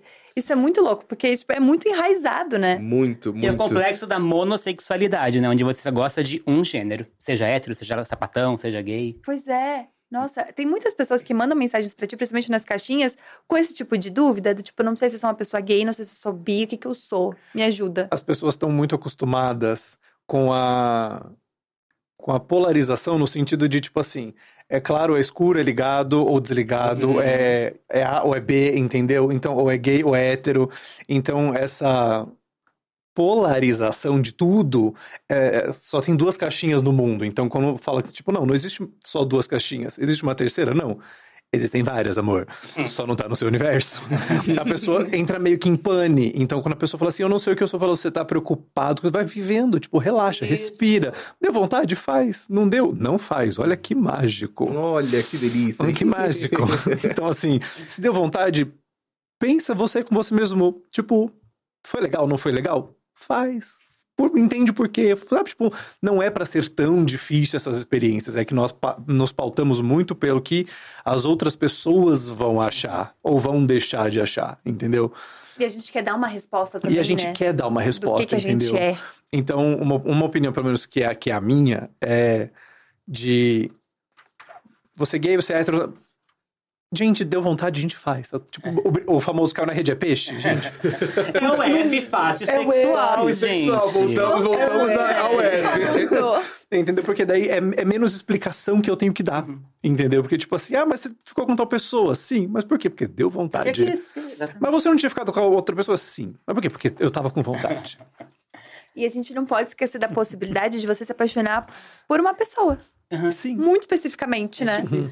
Tipo, a- a- tem uma tia que é casada há 14 anos com a mesma, a mesma mulher e ela sempre fala, tipo, realmente, eu nunca tive atração antes, mas me apaixonei por ela. E talvez se a gente terminar um dia, talvez não volte a ficar com mulher, ou talvez eu só fique com mulher, eu não sei te dizer.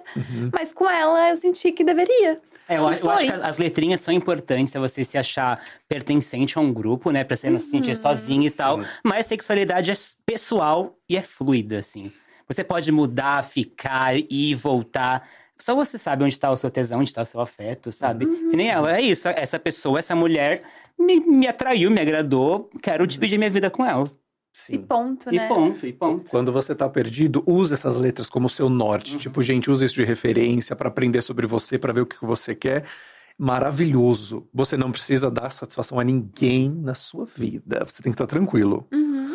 Um outro exemplo que eu acho muito bacana, que talvez vocês já tenham isso com algum, alguém que é, tipo, super melhor amigo. Eu tenho uma amiga de, acho que 13 anos já, desde a época do colégio.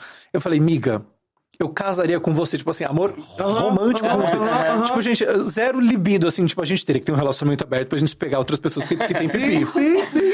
Mas assim, emocionalmente a gente se preenche. Ela fala, amigo, sim. Sim. Tipo.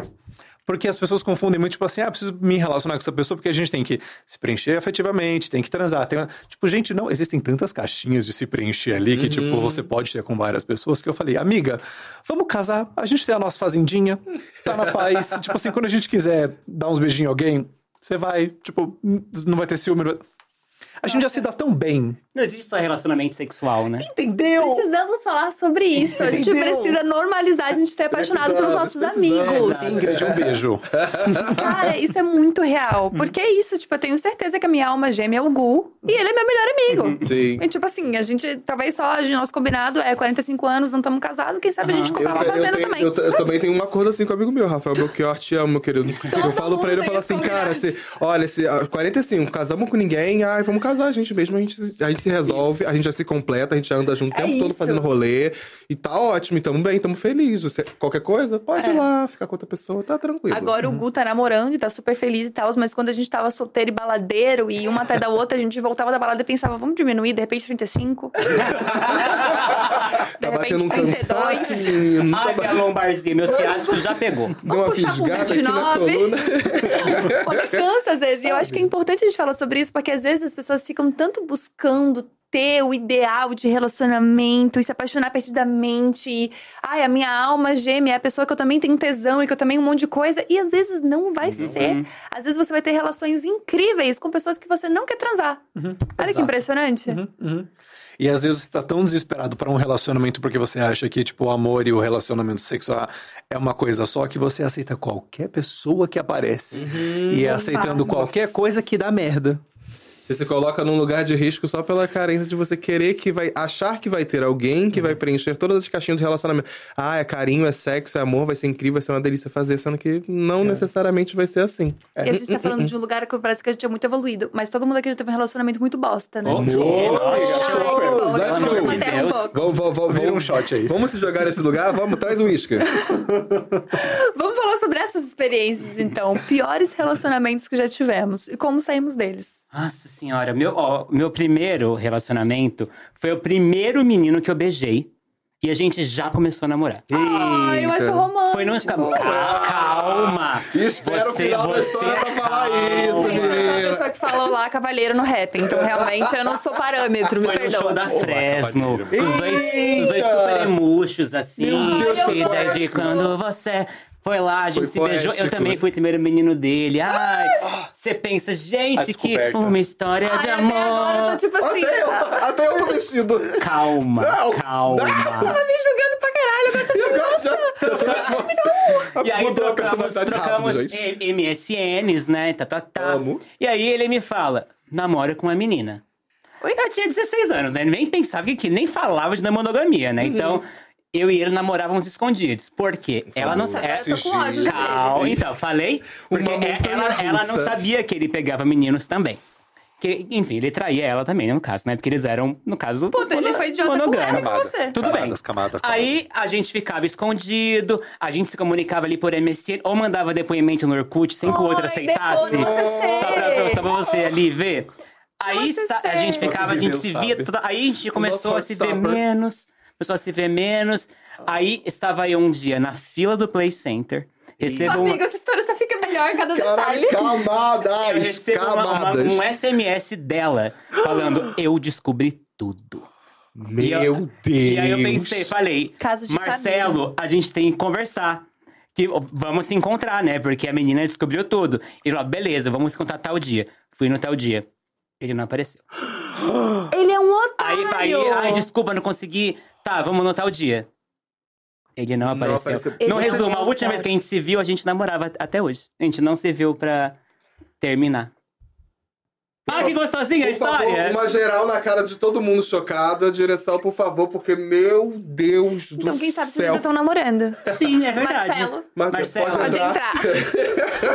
eu tô em E choque. ele tinha um irmão gêmeo, morria de medo de confundir os dois. Depois que eu vi que o irmão gêmeo dele também virou viado. Tá? É, Camadas e Qual é a graça camadas, de gente. pegar alguém que tem a mesma cara do namorado. É, né? isso é verdade. Veja bem.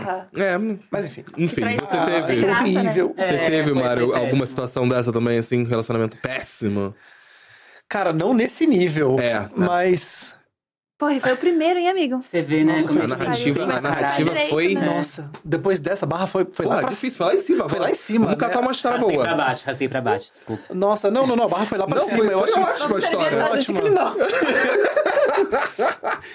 Cara, não, não sei. Eu acho que ah, o, o, o meu último relacionamento ele foi muito assim, porque emocionalmente, ex-mozão, ele era indisponível emocionalmente. Então, Ai. quando começou a ficar, tipo, a- modo intimidade, tipo, todo relacionamento caminha para o modo de, tipo, estar desenvolvendo, né? Sim. Ele começou a ficar mais esquisito e afastado. E eu falei, ô, tá tudo bem?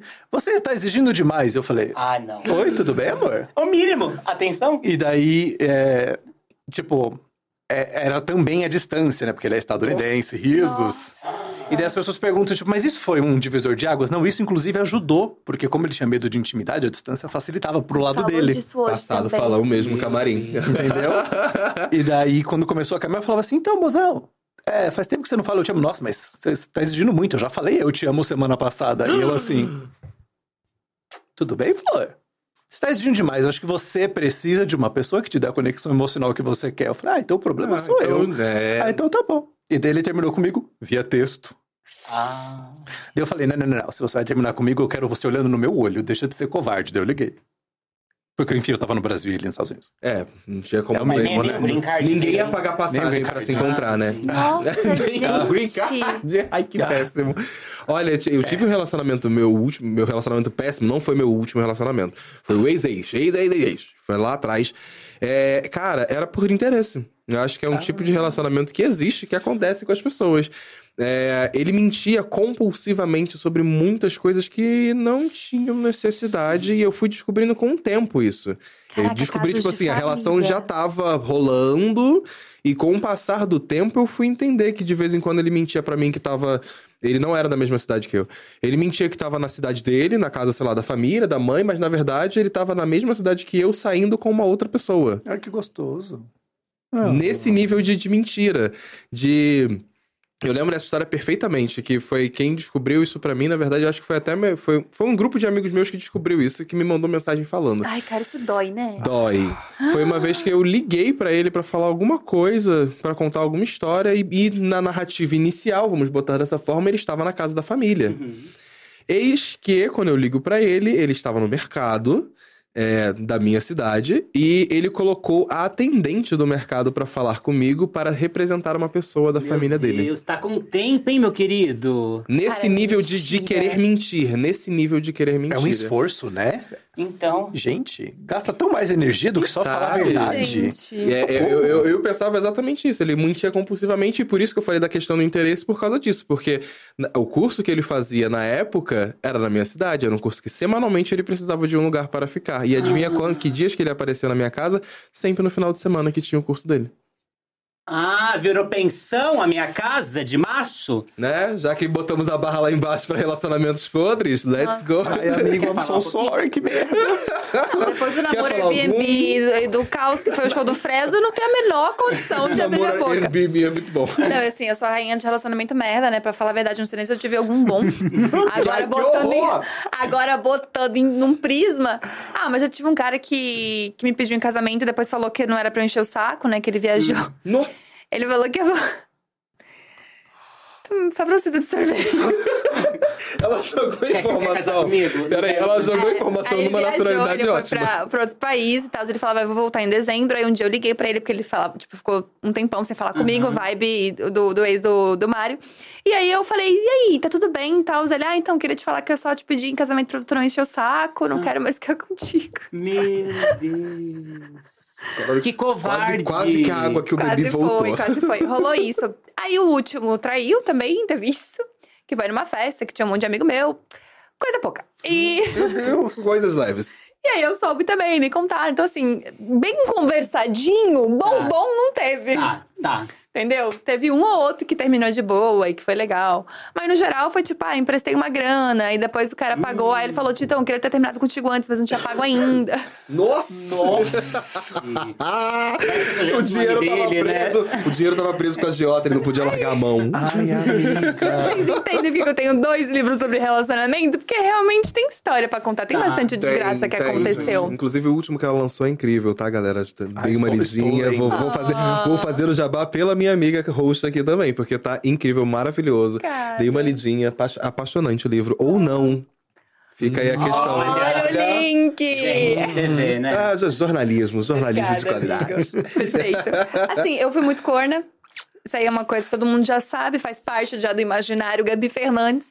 Mas queria saber, vocês já traíram ou já foram muito cornos? Você acabou de contar uma desgraça, mas já traiu? Não, vai ser uma- com esse meu menino, pisciano idiota, antes de saber disso tudo, eu senti vontade de pegar alguém. Eu contei pra ele, ai, eu senti vontade de pegar alguém. Ai, você se sentiu culpado! Eita! Não. Traí, não traí, nunca isso. traí. Até, até, então, quando tinha rela- relações monogâmicas, não traí. Mesmo. Mesmo. Aí que ótimo que você contou pra pessoa que traía, falou, ai, senti vontade, mas não quis. Você tá entendendo, Não amiga? quis te machucar. É, É mole, bicho. É tipo, é, eu não fiz o mínimo, né? Que é, não trair, não fiz o cacete. mínimo. Não, eu nunca traí. Eu, inclusive, eu sou super tapadão pra essas coisas. E eu não sei se eu já fui traído, não que eu saiba. Dizem que o corno é sempre o último a saber. Dizem que ainda não chegou em mim a informação, mas não. Mas vem sou... aí, às vezes vem aí. A gente não. aproveita aqui de baixo. Aqui de baixo, você acha que eu já Aproveita que você tá assistindo, já revela pra ele nos comentários que eu traio ele. Olha, ei, Se que delícia. meu ex, levanta a mão. Deixa o like. Você tá. Que ódio.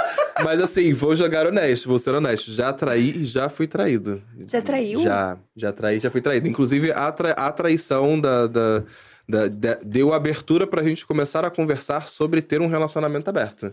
Porque tem essa questão importante em relacionamentos. Não acho que traição seja sinônimo de fim de relação.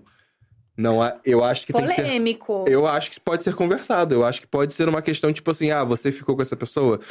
Tá. Por quê? Porque você quer ficar com outras pessoas para além de mim ou porque por algum motivo? Outra, conversar. Por que, que você não conversou comigo? Acho que abre portas para você começar diálogos. Aí a partir daí que são outros 500. O diálogo eu acho que minimamente tem que ser aberto. Se você tá come... se você trair uma pessoa, o diálogo tem que Você contou? startar.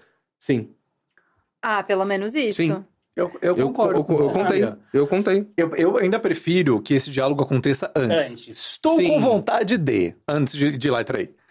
Mas assim, Justo. eu acho que o mínimo Se que você... É, tipo, o mínimo que você pode ser é, é corajoso e honesto com a pessoa que tá do seu lado. Mas eu ainda acho que não precisa terminar o relacionamento. Tipo, não é o fim igual filmes, novelas criam, que é tipo, oh meu Deus, é a pior coisa que pode acontecer no mundo. Ih, não é não, Holocausto, câncer, imagina, isso não é nada perto de uma traição, entendeu? Nada perto.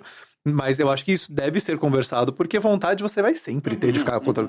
É aquilo, né? Tipo, 8 bilhões de pessoas, você não vai ter tesão em uma. uma. Então, tipo assim, chega o ator que faz o Thor aqui, e você namora. Ah, gente. Acordo. faz o Chega o né, Michael B. Jordan aqui. Entendeu? Assim, sejamos sinceros.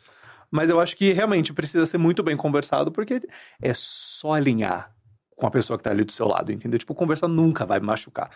É, mas esse pós também é importante, a coisa do contar, acho digno. Uhum.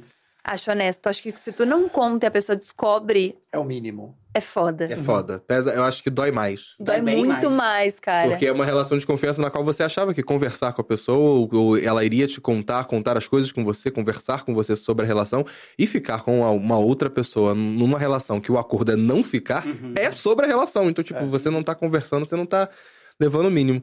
Olha, e uma coisa que eu queria comentar, aproveitar que a gente tá falando sobre relacionamentos homoafetivos, e tem uma, uma, uma questão que eu acho que é muito. pá, Todo, todo, todo gayzinho vai passar por isso em algum momento. Acho que vale os meninos comentarem um pouco também, que é a questão da família. Eu acho que como- quando a gente começa nossos relacionamentos pra contar pra família, vocês tiveram esse processo de conseguir levar o namoradinho pra casa, ou ele sempre foi o amiguinho do curso da escola? Amiguinho do curso. Quer começar? Quer que eu fale? Então, a- eu tive sorte, eu sou filho de mãe solo, né? E a minha mãe me teve muito jovem, minha mãe teve com 16 anos. Então, acho que isso ajudou muito na minha criação de ser uma criação livre. Então, desde é, hoje, enxergando, né, olhando pro passado, escolhas de tipo, vou fazer balé, vou fazer arte, tenho esses trejeitos, vou brincar de boneca. É, hoje eu consigo perceber que isso ditava muito, né, sobre minha orientação, meu gênero e tal. E minha mãe sempre me deixou muito livre pra ter essas escolhas mesmo. Então, acho que eu me entender, é, eu comigo mesmo, me entender como LGBT foi mais simples do que eu me sentir tranquilo em relação ao que os outros vão achar. Sim. Então, tipo, eu comigo mesmo tava, tava bem de boa, assim. Então, quando eu fui me assumir pra minha mãe, ela veio com aquela frase, tipo, é, é, já, Eu sabia. já esperava essa, esse papo. E é isso aí, vamos pedir um café? A gente tava num- numa, realmente numa Ai, que bom, cafeteria. né? Foi, tipo, muito, foi papum, falei, é isso aí, seguimos, seguimos o baile. E eu sou o único LGBT da família, é, até então, né? Vamos, vamos- ver se mais alguém vai vir, vai vir na onda, né? Mas tanto da família de, de paterna quanto materna, eu sou o único LGBT. E é, é louco, né? Porque você pensa, que doideira, né? Eu sou o único LGBT de uma família, como assim? Porque você pensa, será que é numericamente? Será que alguém não tá assumindo? A gente fica confuso mesmo, de tipo, por que será que eu sou o único LGBT da família? Caraca, entendi. Que loucura, porque quando a minha tia. a- Existe o, o, o grande rolê, né? Porque a minha mãe sempre fica falando, tipo, filha, mas você não é? Minha mãe sempre puxa esse tenta, papo. Minha mãe tenta. Maravilhoso. Uma vez eu liguei pra ela que eu tinha discutido um rolê na terapia super importante, assim, que eu queria contar pra ela. Aí eu falei, mãe, resolvi um negócio na terapia, queria muito te ligar. Aí eu liguei pra ela, ela tava assim, na chamada de vídeo. É moleque? Eu já sei, É agora que você vai filha. me contar, né, filhinha? Você é lésbica, Qual o né? nome dela? Eu, eu fiquei uns 10 segundos assim de bug. Eu falei, não, mãe, não tem nada a ver. Ela, ah, é, como é que é? É bi, né? Você é bi. que maravilhosa. não, mãe, não sou. É outra vivência. De repente, minha mãe me arrumou uma outra treta que eu tive, tive que levar pra terapia. e aí, a minha tia, que é ela olhou pra mim, foi uma coisa muito engraçada, assim, num jantar de família, tava todo mundo junto. Aí minha tia olhando pra mim, fixo, falou assim: não, mas que depois que eu me assumi, é muito mais fácil alguém se assumir na família. Nossa! Você não quer vir, não? Olhando fixo pra mim. Eu, Sabe jogada ensaiada de vôlei? Ela queria o seu corte ali. Um, dois, três, agora a Gabi vai entrar, hein? Aproveite, de nada, de nada. Vai, vai, vai, vai, vai, vai. Vai, sobrinha, faz agora. Basicamente isso. E eu falei, sim, tia, eu acredito que sim. Acho que quem, quem for é. vai ser mais rápido. Bora, família! Cara, vai ser muito bom. É, rola essa aposta ainda na minha família. Vamos, vamos ver. Ah, vamos vendo. É, vamos Tem, vendo. tem muito ano aí pela frente. Exato, quem sabe um dia. E você da sua família, Mari? O mais legal é rede de apoio, né? Quando você tem rede de apoio, isso faz muita diferença. A minha mãe é a pessoa mais maravilhosa da minha vida, assim. Também foi muito tranquila com ela. Eu falei, então, mãe, eu acho que. Eu não sei, eu tô tranquilo, mas olha só. eu acho que. E ela falou, não, tudo bem, amo você igual. O que, que você quer jantar? Eu tô tipo, foi fácil assim? E daí, tipo, foi muito, muito, muito tranquilo. Isso faz 10 anos. Nossa, deve ser um. Tirar um E- e é um- peso do é peito. tirar um Isso é bem peso. raro, né? É raro. Isso é bem raro. É, É, ra- é raro ah, ah, as duas vias. Um, ser tra- ah, tranquilo pra família reagir e a gente ter coragem. O motivo que faz a gente resolver falar pra família. Tem esse porém. que você, foi, no caso, foi porque você quis. É. E, e foi porque eu quis e porque eu tava começando a me envolver no, com- no meu primeiro namoro, o do Tinder. Hum, então você queria, de Começou fato, a às vezes sério. trazer pra dentro de casa, de às É. vezes assumir pra família. Foi, que foi que foi a pergunta, né? De, dos namoradinhos, de não ser o coleguinha da faculdade. Que eu, que eu queria que ele começasse a conviver mais na minha casa. Uhum. E foi super tranquilo. Já pro meu, pro meu pai também foi muito tranquilo. Só que isso aconteceu 10 anos depois, três meses atrás. Mentira! Uou, acredita? novidade! Passado. Com o ex que terminou. Ah, que legal, bacana. É, foi super tranquilo, mas só foi tranquilo porque eu estava tranquilo com a minha decisão.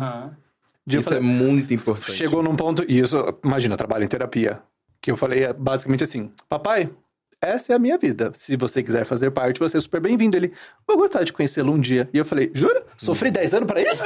que inferno! Não vai ter um copo na- jogado na parede? Você não vai Foi- foi um, tranquilo um assim. tom de Um voz? tom de voz? Que isso, pai? Levanta, me dá um esporro Entendeu? agora. Então, é. Então foi, foi muito importante pra mim. Foi tipo. É legal. E é importante E isso. acontece no tempo que tem que acontecer, quando você está bem com isso, entendeu? Exato. Eu acho importante essa, fazer essa pergunta, porque não é uma narrativa comum para, principalmente dentro de relações homoafetivas, que às vezes, por exemplo, no meu caso, para eu começar a contar para minha família, foi por questões de fofoca. Mentira. Eu precisei contar para minha família porque uma vizinha tinha interfone. Olha, olha, olha o nível. Olha o que que que é. Fofoca jambalaya agora. É, Começou a rodar uma fofoca pelo prédio, tinha um grupo de amigos que eu estava pegando uma pessoa específica, mas eu não estava pegando essa pessoa, eu pegava uma outra pessoa do grupo. Mas rolou essa fofoca com esse. Eis que a minha vizinha, vizinha de porta, pega o interfone, interfona pra mãe desse menino que eu não pego, pega o telefone, liga pra lá Mentira. e pergunta pra, pra, pra, pra mãe desse menino se ele estava namorando comigo. Na hora que essa notícia chegou pra mim, eu falei assim: ou a mulher tá do outro lado do corredor, fez a pa- teve a pachorra de pegar o interfone e interfonar pra uma outra mãe pra perguntar isso, pra ela resolver destrancar a porta dela e tocar a campanha da minha casa e falar com a minha mãe e me tirar do armário? Não. Assim. Claro. Então eu entrei em pânico quando eu descobri isso e foi o papo de. Que cruel, né? 24 horas pra decidir contar pra minha mãe. Eu descobri Ai, a fofoca horrível. no domingo, por dar um exemplo. Eu descobri a fofoca no domingo, na segunda-feira à noite eu tava em casa.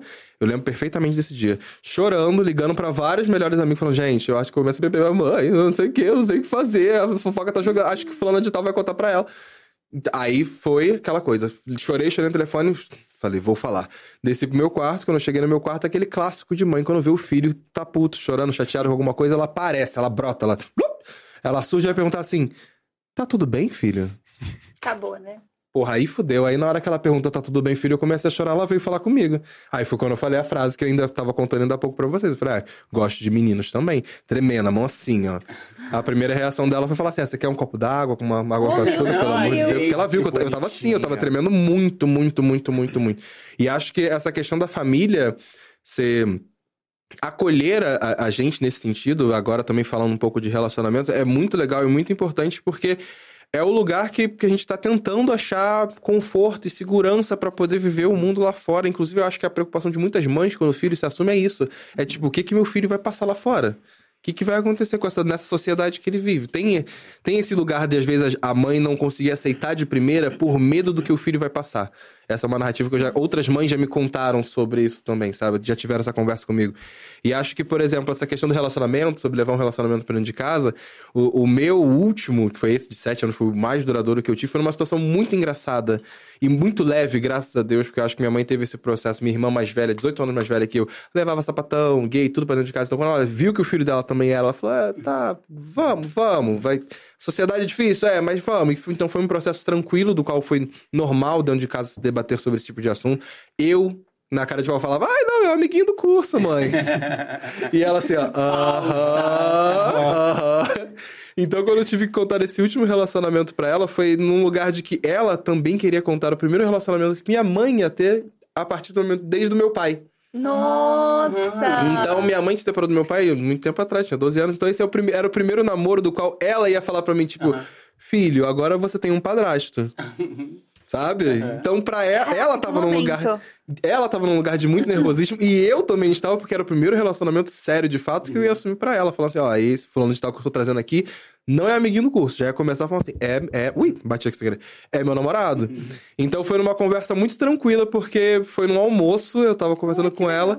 E aí eu comecei a reparar que ela tava viajando muito pra nossa casa, pra casa de praia que ela tava construindo. Eu falei, nossa, mãe, todo final de semana você Não tá voltando bronzeada, Você tá, você tá, é, você tá indo pra lá pra essa casa de praia, não sei o quê. Ela, Olha, ela, com- ela começou a se relacionar com o arquiteto que tava fazendo a casa pra ela. Olha só, Achei, nunca acompanhou uma obra tão de perto, né? Nunca, nunca. Então foi uma situação que eu falei pra ela. Eu falei, nossa, mãe, né? Aí eu falei, então, eu tô conhecendo um menino, não sei o quê, faz uns, faz uns meses que a gente tá ficando, tô começando a namorar. Aí ela. Então, filho. Aí eu. Hum. O que, que você quer me falar? Eu falei. A mãozinha na Aí ela. cintura. Ah, é quando eu tô viajando, não sei o quê, eu conheci fulano de tal. eu falei. tudo. Então, o, o apelido entre eu e minha irmã, filhos encapetados, né? Não tinha o que fazer, a gente já tava na nossa cabeça que nossa, nossa sabe, nossa mãe tá, Aham. sendo, tá se engraçando. A gente chamava ele de obra. A gente falava assim, aí eu virei pra ela e falei assim: ah, então quer dizer que o obra é seu namoradinho. Aí pronto, aí ela perdeu toda a postura de, de envergonhar ela porque ela viu que ela tava tirando sarro com a cara dela. Então foi uma situação muito confortante, sabe? Poder contar pra ela no mesmo momento que ela também tava me revelando um, um relacionamento. Foi, Cara, foi fofo. que coisa incrível. E, e- e é engraçado porque vocês conhecem muito bem a mãe de vocês e mesmo assim existe uma dúvida de como que essa pessoa vai aceitar, né? Porque é uma outra vivência a partir disso. Porque, sei lá, se eu contasse hoje pra minha mãe, eu imagino que ela seria essa pessoa que, tipo, hum, entendi. Finalmente, filha? Finalmente, Finalmente, filha. Demorou, hein? Poxa. Exatamente. É quase, é quase como um tipo, tá, mas certeza? É homem mesmo? É quase nesse lugar, entendeu? Então seria muito de boa, acredito eu. Mas nunca se tem essa certeza, né? Porque pode ser que quando é em casa seja uma outra coisa, totalmente diferente. É, eu, eu acho que tem essa divisão de três, né? A que aceita de boa, é isso aí, aham, arrasou. A que não aceita jamais. E a que aceita, mas com medo do que a pessoa vai viver lá fora, assim.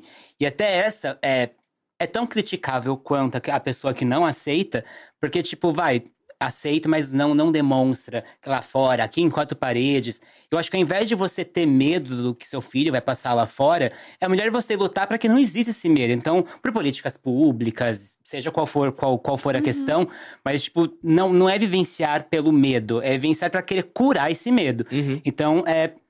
Acho que é isso. O se assumir sempre vai passar por. Vou chegar nesses três lugares. Minha mãe vai ser uma dessas três coisas.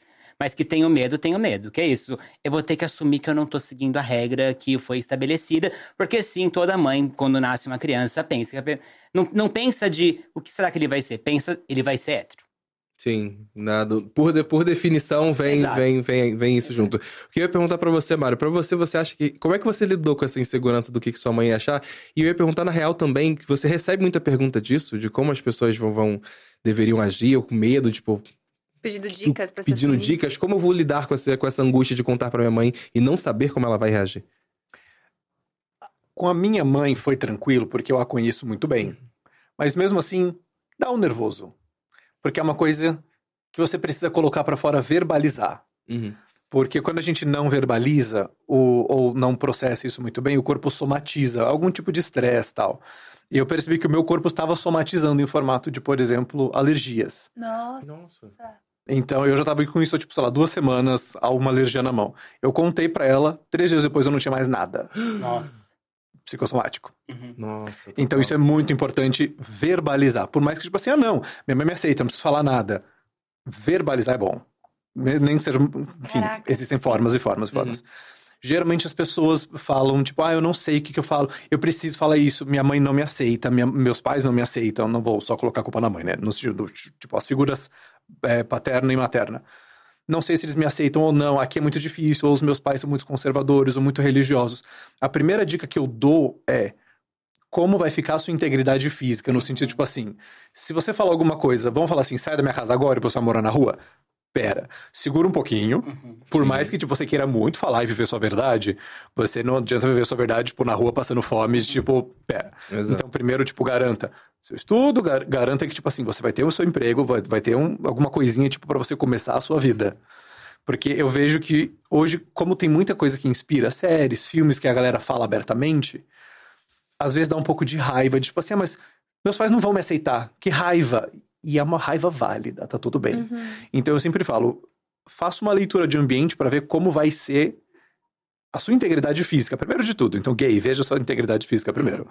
E depois, alguma ajuda psicológica de tipo, vai pra terapia, fala com um psicólogo para você lidar com isso sem que isso te consuma. Isso é extremamente importante enquanto você vai lidando com um passinho de cada vez, porque a nossa tendência é querer, já que eu vou mudar, quero mudar tudo de uma vez.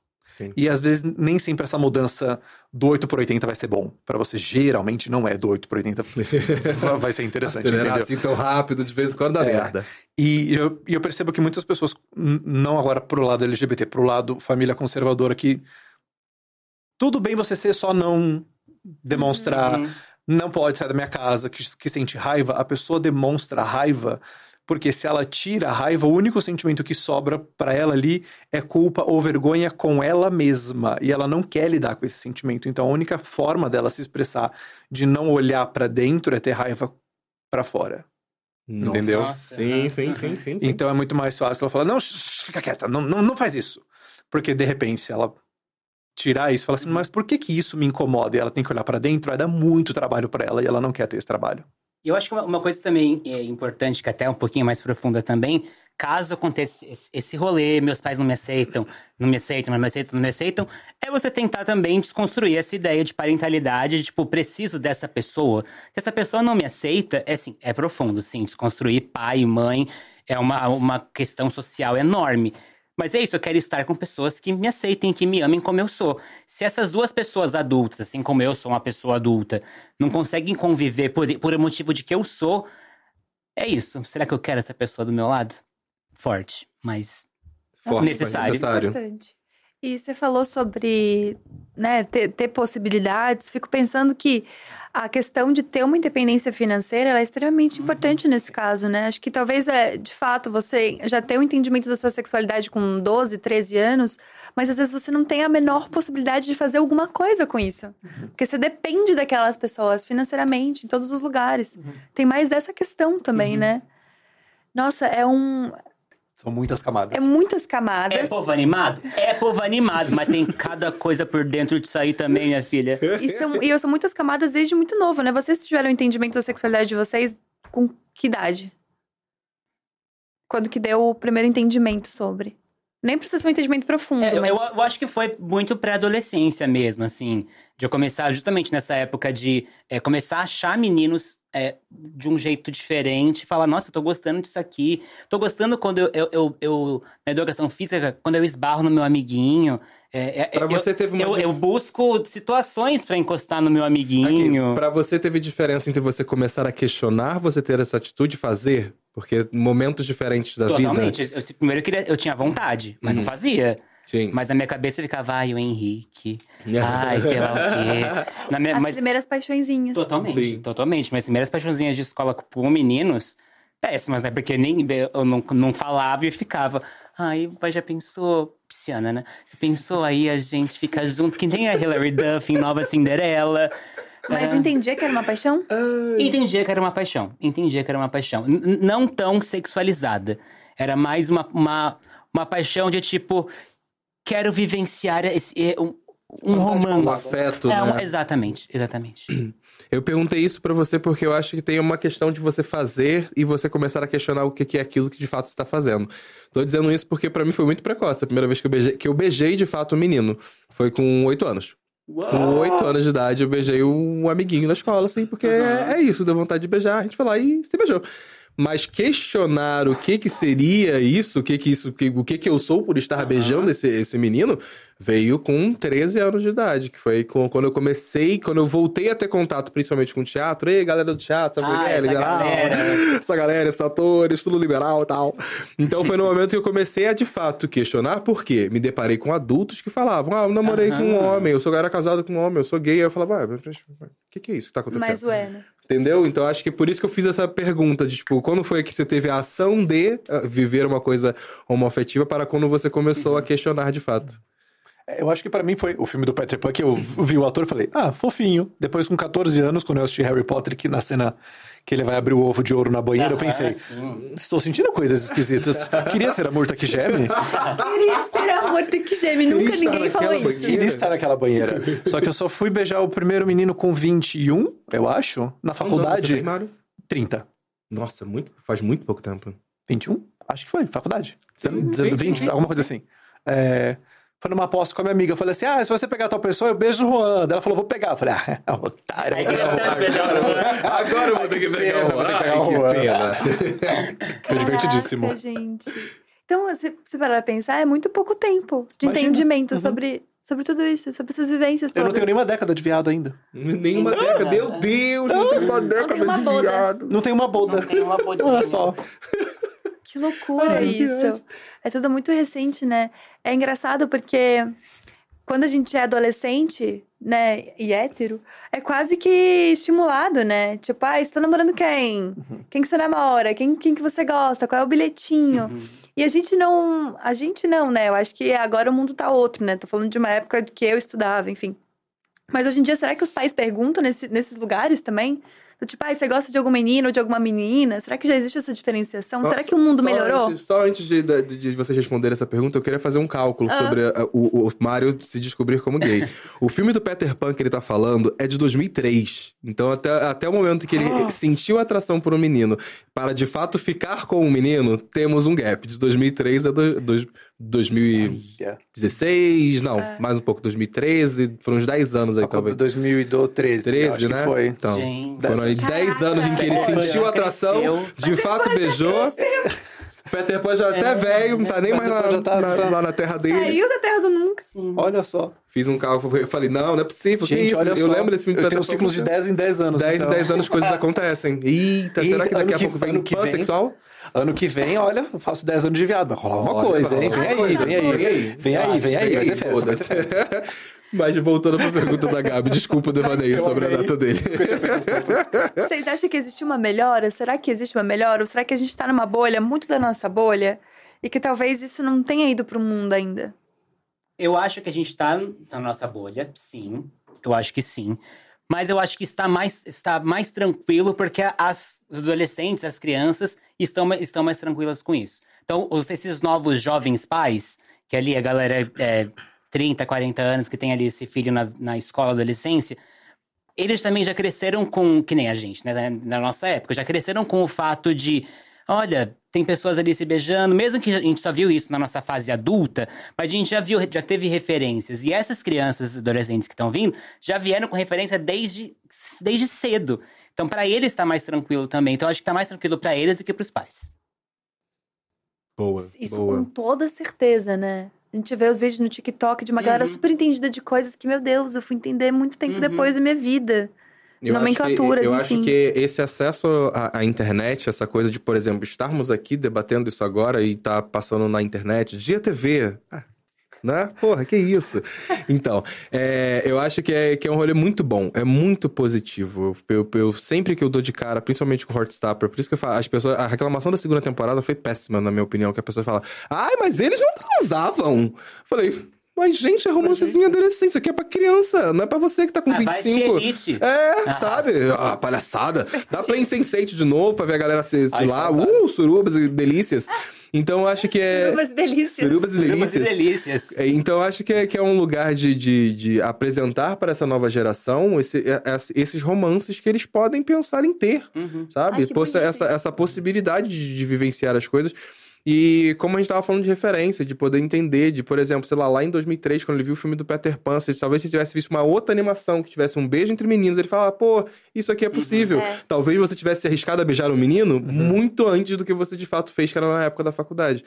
Então, acho que talvez os jovens estejam preparados para um diálogo mais aberto sobre o que eles gostam, e talvez os pais, dependendo da idade, dependendo da abertura que teve e acesso que esse pai teve, principalmente, à informação, talvez ele não esteja tanto. Então, acho que talvez está nesse lugar da informação que está chegando. Como a informação hoje em dia ela chega mais rápido, ela, ela tem um alcance maior, eu acho que tá- o debate tá, tá rolando, tá acontecendo. Tipo assim, quem imaginou do- que numa novela das sete ia ter um, ia ter um personagem que ia estar se descobrindo, é, homo- que ia ter uma relação homoafetiva com outro cara numa novela das sete. E dois caras pretos. Dois caras pretos. Então, tipo assim, camadas e camadas. E que eu acho que, é- que tá rolando de, de- desse debate tá em outros lugares. Por mim, podia estar em muito mais lugares. Esse, Acho que tem, tem acontecido com maior frequência, com toda certeza. Eu lembrei agora de um filme que tá na Netflix, uma animação, uma animação infantil, assim, era pra criança.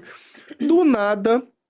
Tem um- uma relação entre dois cavaleiros ali, uma, uma coisa de, de meio medieval, futurista também, tem, tem esse flerte. Aí, de repente, tem um- uma coisa que você olha os dois cavaleiros, a gente, que, né, já tá vivido, olha os dois juntos e ele fala assim: Hum. Ora, Acho ora. que esse cavaleiro aqui. Entendeu? A gente começa a pensar isso. Aí me vem no final do filme, um cavaleiro beija o outro. Simples assim, não é, não é uma coisa que não. Acho que é, é a sutileza com, com a qual eles trazem a situação, tipo assim, não é sobre o beijo desses dois cavaleiros aqui o filme. De fato, não é. Sobre a Existe uma outra história. Existe uma outra história sobre uma menina que ela, enfim, ela é metamorfa, ela se transforma em monstro, a sociedade não aceita ela. Então, tipo, camadas de narrativas aqui, inclusive. Porque a narrativa era sobre ela, mas ainda tinha aquela história ali no fundo, ali, né, de dois cavaleiros, tipo assim, cara, cavaleiro. Se você for olhar histórias medievais, filmes medievais, o cavaleiro é o quê? É aquele macho que pega a mulher e não sei o quê, grandão. Só você olhar o Witcher, que tá na Netflix, por exemplo, é um outro exemplo disso, ou sei lá, Senhor dos Anéis, que você voltar pra galera que é nerdola aí também. Era essa a narrativa. De repente me apresenta, pô, um cavaleiro que tá namorando com outro cavaleiro, num, fi- num filme infantil. Mas acho que essa é a normalização que as pessoas LGBT procuram, né? É aquele Sim. meme do queremos ver gays trambiqueiras. Sabe É, aquela coisa? Isso. A gente quer ver em todos os lugares. Quer ver vilão, quer ver em comédia, quer ver em filme de terror, quer ver em qualquer é camada, né? gay, entendeu? É gay É. também. É gay Isso. também. Exatamente. Exatamente isso. A personalidade da pessoa não é ser gay, né? Ela tem É, toda uma história e casualmente ela beija os meninos. Casualmente, né? ela- ela As meninas. Um relacionamento ali. Porque isso é quase um processo de não individualização, né? Veja tipo, bem. ah, os gays são assim. Uhum. Os gays são divertidos. Uhum. Tem um monte de gay mal-humorado no mundo. Porra, bicho! O louco, bicho. é. E eu acho que, eu acredito muito que é- essa, é, é- é isso que é, que é importante na comunicação de, principalmente de Heartstopper, que é mostrar que é extremamente normal. Ninguém precisa ficar se explicando do tipo assim, ah, eu sou bi, mas como assim você é bi? Tipo, gente, eu sou bi, beleza. Não existe um, tipo, gente, é normal, entendeu? Eu acho que o mostrar que é natural sem precisar ficar explicando, abrindo todos os parênteses do mundo, ao mostrar que não existe um tabu, Uhum. você naturaliza um assunto que, tipo assim, só é tabu quando a gente evita falar. Exato. Então, tipo assim, quando, quando você assiste a série que, tipo, olha, todo mundo, cada um representa uma letra do alfabeto e eles estão vivendo a vida felizes, É isso. é Let's isso, é isso. maravilhoso, Uhum. entendeu? Tipo, ninguém precisa ficar se explicando, é isso, me vejo ali. A gente tá falando tanto sobre relacionamento e como eu sou a pessoa que falou Oi Cavalheiro no Happn. Você viu o cavaleiro ali na, daquela história ali. Você viu, né, no filme? É, Eu- exato. Eu quero dar match com você no Happn só pra receber Só pra receber um Só pra receber um eu vamos, um pro Happn dia, só pra isso. Eu também. A gente, fica passando um pelo outro pra mandar Oi Cavalheiro. É, qual é o lugar do romantismo na vida de vocês? Vocês são pessoas românticas? Vocês esperam isso? Vocês performam romantismo? Acaba de sofrer! Ai, amiga, eu sou peixes com, é, com lua em peixes, né?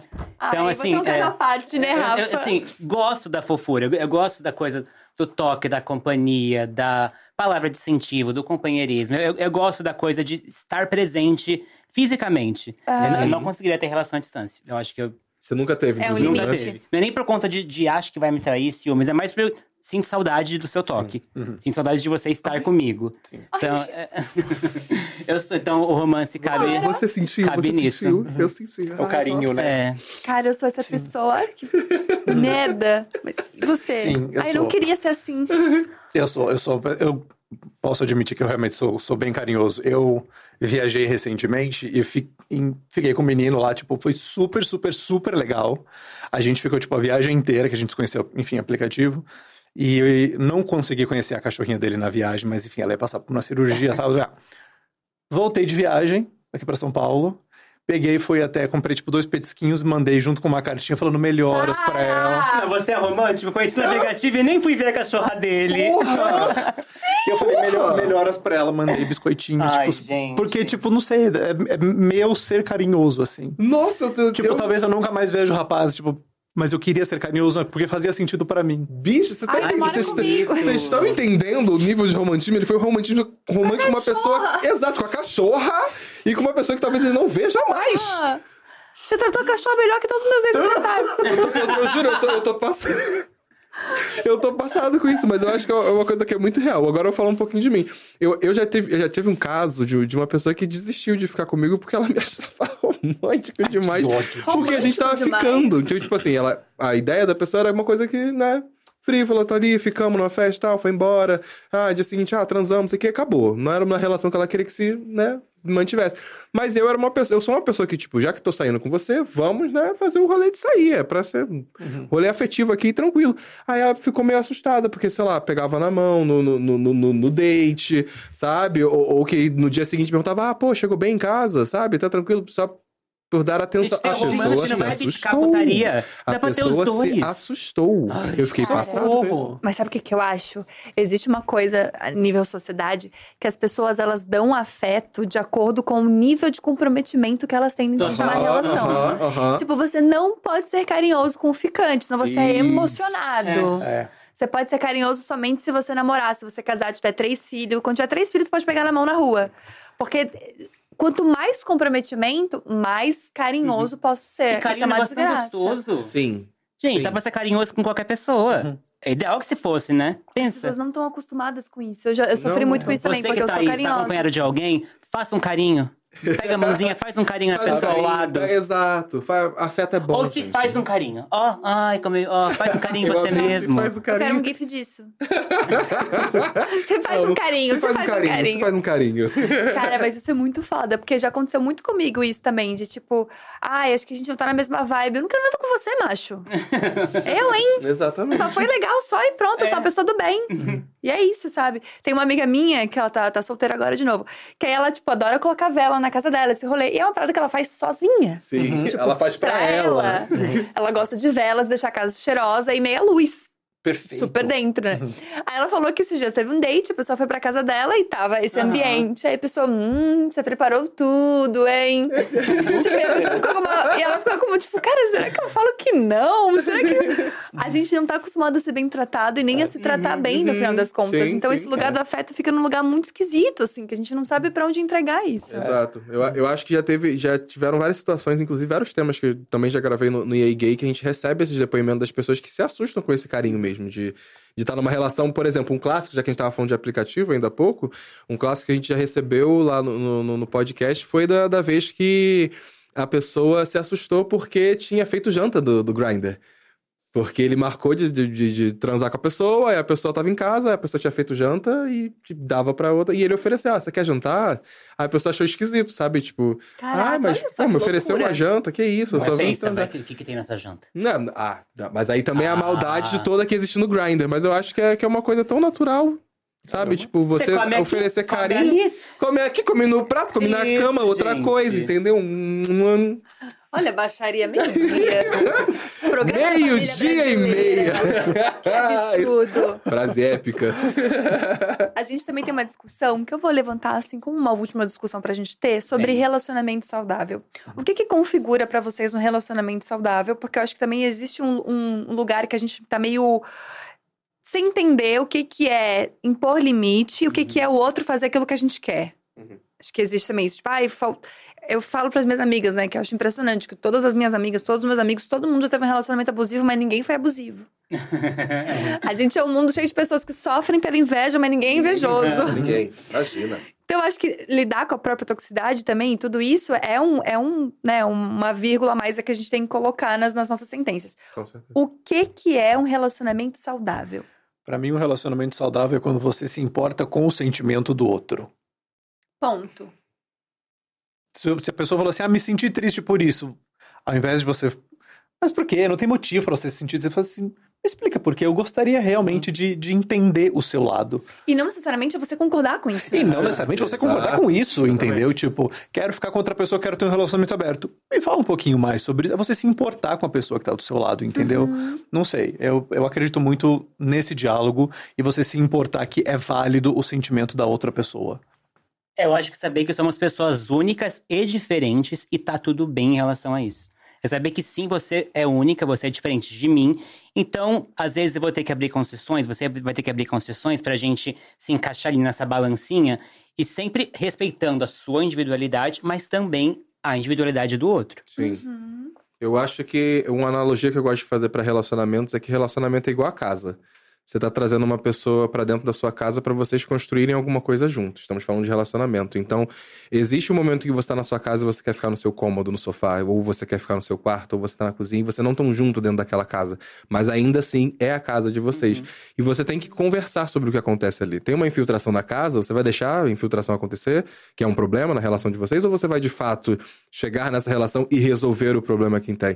Então, acho que uma relação é uma relação saudável é esse lugar que você e a pessoa estão em sintonia para querer construir alguma coisa e tem espaço para você poder ter um diálogo sobre aquilo que vocês estão construindo. Pra mim, isso é uma relação saudável. Você sabe porque aí daí vem você res- respeitar o espaço da conversa, o espaço do outro e tudo mais e você consegue de fato construir essa casa que é a relação de vocês, sabe? Sabe quem fala sobre. Desculpa, te cortei. Gabizinha. Sabe quem fala sobre isso? O Brené Brown. Mentira. A Brené fala sobre níveis de energia. Que as pessoas moram na mesma casa Uhum. e, tipo, existe uma infiltração. E vocês entender o seu tempo. E você fala assim. "Ah, O meu nível de energia hoje, porque essa semana eu tive muito trabalho, ou eu tô na TPM, ou blá, blá, blá, é tipo nível 3. E você? Nossa, não, eu consigo compensar, eu consigo cobrir você e pode deixar que eu cuido da infiltração. Ou tipo, é o contrário, hoje você tá com mais energia, do que- hoje você cobre a infiltração. Hoje nós dois estamos no nível 3 de energia. O que, que a gente vai fazer para a infiltração não acabar com a nossa casa? Eu acho Sim. isso sensacional, porque ela fala que, tipo, relacionamento não é 50-50. Aham. E nunca vai ser, Nunca porque você ser. nunca tá inteiro em você mesmo. Imagina dentro de uma relação. Aham, aham. Entendeu? Tipo, você tem que fazer muitas concessões e entender o momento que você também tem que fazer as suas, né? Total. Etc certeza. e tal. Vocês acham que a gente tá quase viciado em não ter relacionamentos saudáveis? Porque eu tava tendo uma discussão sobre essa, eu estou namorando agora. E aí tava fazendo uma. Todo mundo assim, Olha, depois de tanta desgraça. Amei! Que Ela tá resiliente. de novo. A vida é assim, né? A gente Que se quebra a cara e depois ela. volta. E aí tava falando pra minha amiga que, tipo, nossa, é a primeira vez que talvez eu esteja vivendo um relacionamento saudável. E é engraçado porque existe um lugar de rotina e de estabilidade que eu nunca, nunca fui acostumada com. E aí, minha amiga que é casada, enfim, tal, ela falou: Cara, a primeira vez que eu me relacionei com meu marido hoje, que também é um relacionamento saudável, eu pensei: Cara, que chato. Cara, que muito chato.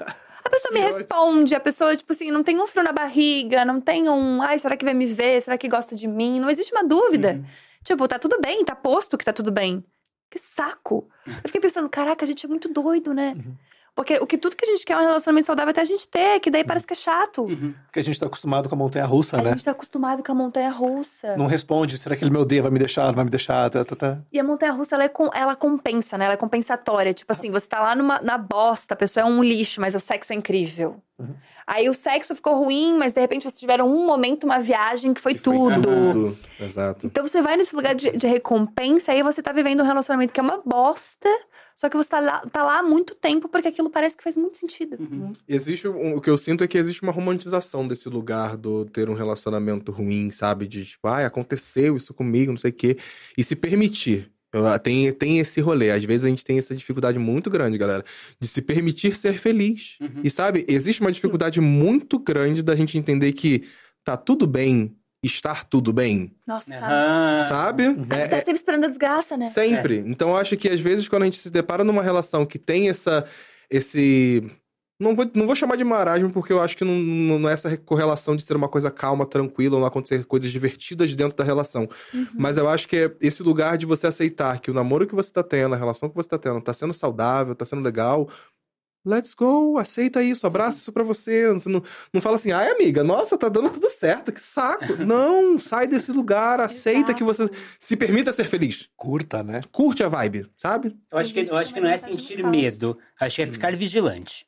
Pra, tipo, estou seguro, mas estou aqui atento caso algo ali fuja do controle, caso algo me atinja. Mas é isso. está- Tá tudo bem? Fique tudo bem com você, com ele, com ela, mas fica vigilante também. Cara, isso é muito importante, porque estar atento não é estar tenso, né? Exatamente. Estar Sim. atento é nesse lugar de tô isso. vigilante, assim. Aham. Tipo, as coisas não estão passando despercebidas por mim. Estou Isso. presente. Aham. Mas não estou tenso necessariamente. Porque se o problema não for comunicado, ele não existe, né? Ai, eu amo, eu Essa amo frase quando é muito você boa, falou é isso. boa. Isso mudou minha vida. Essa frase é muito Eu boa. uso pra tudo agora. ela bate diferente quando você escuta vez e fala assim, uau.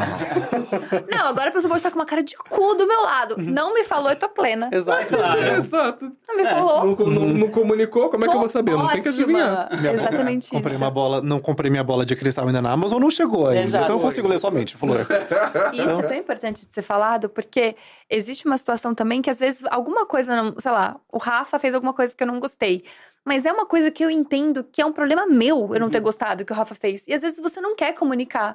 E também é um lugar que a pessoa fica falando, tipo, ai, mas o que, que aconteceu? Ai, o que, que aconteceu? Por que, que você tá assim? Tipo assim, cara, eu não me sinto pronta pra falar, porque eu, simplesmente não é sobre você. Uhum.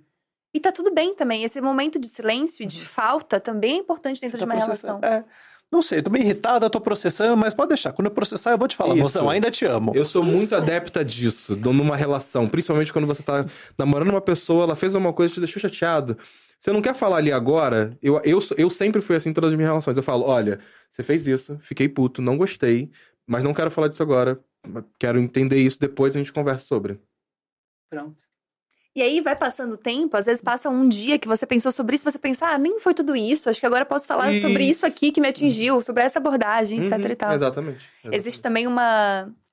Fico brincando, que existe aquela- aquelas pessoas que são vigilantes do diálogo, né?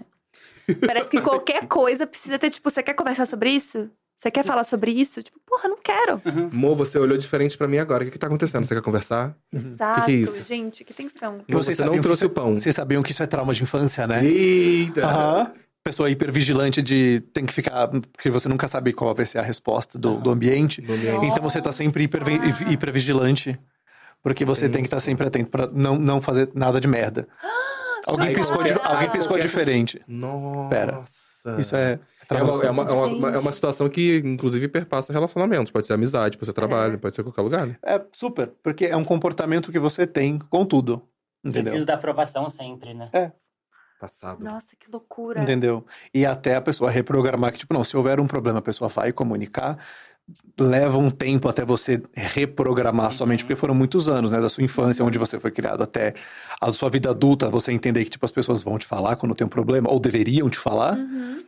Leva um tempo pra reprogramar, mas é sua resposta automática, né? Você falou esses dias numa caixinha também, que eu achei super interessante, que é essa diferença entre o silêncio pra punir Uhum. e o silêncio pra. Deixa eu entender o que eu tô sentindo pra não trazer uma besteira pra você. Porque também tem esse silêncio punitivo. Sim. O tratamento do silêncio nunca, nunca é interessante, porque se você está querendo deixar a pessoa. Vou deixar ela sofrer sozinha, vou ignorar pra que ela venha se arrastando de volta pra mim. E às vezes é de um lugar até inconsciente, né? Tipo, fizeram tanto isso comigo que eu entendo que esse é o modus operandi. É, Sim, sim. entendeu? Então a pessoa fez isso, vou ignorar, porque assim ela vai ficar matutando. Tá tudo bem, você. E ela vai falar assim: não, se eu fiz alguma coisa, me desculpa, não, você é incrível, não, volta a falar comigo. Tá bom.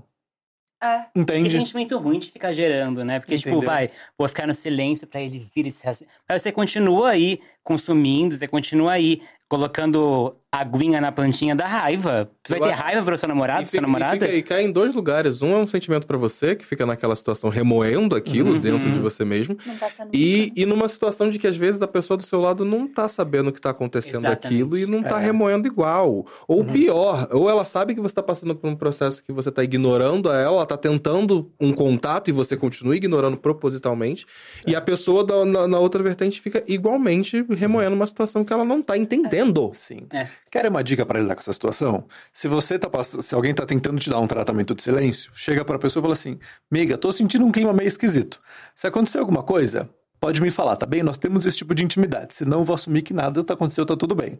Se a pessoa continuar dando esse gelo, a única forma da pessoa entender que existe uma mudança em você é mudando o seu comportamento. De tipo, se você, tipo, já falou isso e a pessoa continua no modo.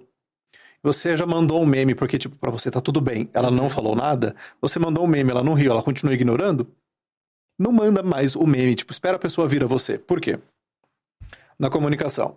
Você falou, tipo, se estiver tudo bem, a gente, a gente vai continuar conversando. Sim. E a pessoa não respondeu. Você mandou um meme e a pessoa não respondeu, mandar mais meme só aumenta a distância, A entre distância. vocês. Uhum. Então deixa Nossa. ela fazer o primeiro movimento. Se não, mantenha assim. Porque se você continuar só fazendo esforço, é exatamente essa, esse abismo que vai aumentando. Sim. Dica do Máriozinho. Dica do Máriozinho. Gostei muito. Pra gente encerrar, um conselho que vocês ouviram, que vocês querem dar sobre relacionamento que mudou a vida de vocês. Nossa, peguei profundo Nossa, pegou agora. assim, Profunda, hein? Foi profunda, fala de hein? relacionamento. Não namorem, brincadeira, brincadeira, brincadeira, brincadeira. No final do episódio, a gente descobre que namorar gatilho, traz né? traumas, hein, gatilhos aí. Gente, isso foi, foi mais profundo que meu terapeuta. Hackeiem o celular, aquela que você não entendeu nada. Pega o telefone dele enquanto ele estiver dormindo, entendeu? Abre a senha, vai no Grindr, vê com o que ele tá falando, entendeu? Vai, sei lá, vai. Eu acho que eu vou falar algo que eu vou falar alto pra, pra eu, eu mesmo ouvir também, né? Tá. Então, Eu- shade eu pra É, de uma- sim, sim. Um shade ou, ou uma dica, né? Sei lá. Eu acho que, é, que é, é não colocar um, um ideal de vida em cima de ter um relacionamento. Perfeito. Eu acho que tirando esse peso, você fica mais tranquilo pra viver um relacionamento. Porque você Nossa. pensando, quero viver um relacionamento, já vem com um monte de crivo na sua ideia do que é ser, ter um relacionamento. Então, você tirando isso de da importância dele existir, você vai continuar focando em você, mesmo indo pra outras áreas da vida, trabalho, amizade, família, enfim, que seja, e rolando um relacionamento, você vai ficar tranquilo de tipo, ó, que legal, eu também tenho um relacionamento. Perfeito. Conseguiu pensar em um, Mário? Um Sim. conselho? Eu diria para o mundo, o mundo externo sempre vai refletir o mundo interior. Então sempre invista em entender você, os seus sentimentos, o que passa na sua cabeça, o que faz sentido para você, porque tudo é um reflexo do seu interior. Então se você tá feliz, tudo o que acontece no seu dia vai refletir aquilo. Se você tá chateado, tudo que acontece naquele dia, tipo, é só um reflexo do filtro que você tem. Então, quando você investe em aprender sobre você, como que você responde, os seus sentimentos, como que você opera, tudo fica mais fácil de lidar. Do Tipo, olha, mozão, é assim que eu estou operando agora, preciso processar. Isso me deixou puto, eu preciso entender o porquê. Quando você aprende a lidar consigo, fica muito mais fácil de lidar com o outro. Sim. Em E- questão. e acho importante ressaltar também é, uma questão que existe que as pessoas às vezes confundem. Você se entender não é você que se, se cercar e ser egoísta com o outro, tá? Não é criar muros. Não é criar muros em volta de você porque você, ah, eu, eu estou num momento introspectivo aqui, não. Não, principalmente quando o assunto é relação, é você se entender para que juntos possam construir as coisas, né? Super, exato. É, e quando você aprende sobre você, todas as suas relações mudam. Com você mesmo, com a sua família, no seu trabalho e no relacionamento afetivo. Então, é, o que você tem não é um mapa de tipo, case aos 20 e tantos, você tem, vai ter filhos a tantos, se aposente. Você olha para sua bússola e onde quer que você esteja no mapa, ela vai sempre apontar para o seu norte. Sim, eu Perfeito. acho que Que um, con- um conselho que eu daria, que foi, é uma questão que às vezes as pessoas esquecem, né, de- quando o assunto é começar um relacionamento. Tempo. Relacionamento requer tempo. Nem, nem sempre você vai ter tempo para ter um relacionamento. Caraca. Às vezes você tem vontade de vivenciar um, mas às vezes você não vai ter tempo para estar dentro de um. Porque é isso, é você estar presente, é você conversar, é, vo- é você fazer, colocar uma outra pessoa dentro da sua rotina de vida, né? Até porque é isso, é encontrar, é sair, é cinema, é date, viajar. Viver junto com alguém requer tempo. Então, acho que o importante, um conselho que eu daria para alguém agora sobre isso é: você pode estar todo apaixonado, querendo viver a relação da sua vida, mas também entenda se você tem tempo para de fato viver essa relação. Nossa, amigo, perfeito. Ou se você tá tapando o buraco, perfeito. Arrasou. Acho que se eu precisasse dar um conselho pra alguém, seria não se relacione com projeções. Nossa. Fica a dica pra Gabriela do passado, inclusive. Porque todo mundo tem a capacidade de ser melhor, de ser incrível, de fazer uma coisa impressionante no mundo, mas nem todas as pessoas vão. Então você se re- relacionaria com a pessoa do jeito que ela é agora, nesse momento, o que ela te entrega hoje. É bom? É o suficiente? É aquilo que você procura? Porque se a gente fosse relacionar com o que a pessoa pode vir a ser, a gente vai estar eternamente frustrado dentro de um relacionamento. Gente, tô questionando meu relacionamento agora. Gente, vou terminar aqui assim Na com essa reta coisa. final do E é podcast. nesse clima gostoso Vem pra você também. a gente vem encerrando legal. Obrigada, Mário. Obrigada, Rafa. Que delícia, muito gostoso. Depois conta pra gente o que, o que, que O que aconteceu com isso? Qual, qual foi o desfecho? Perfeito, amigo. Amei dividir a bancada com Ai, vamos fazer mais você. vezes isso, por favor. pop. Claro. Deixa eu dar uma palhinha. Com toda certeza. Inclusive a Gabi, caso vocês não saibam, ela vai apresentar a bancada, tá? Um dia. Lá no Papel Para! Pop News. Tá? Tá vindo aí. Tô nervosa, não sei nada sobre mundo pop. Eu vou fazer uma coisa mais carisma, mais uma Mais sagaz. Vai ser um... piada, divertimentos Exatamente. e etc. Obrigada a todo mundo que assistiu até aqui. Espero que vocês tenham gostado. Até o próximo Dia Cast. Valeu, gente. Obrigada. Beijo, Até a Arrasaram. próxima. Valeu. Tchau, galera. Beijinhos.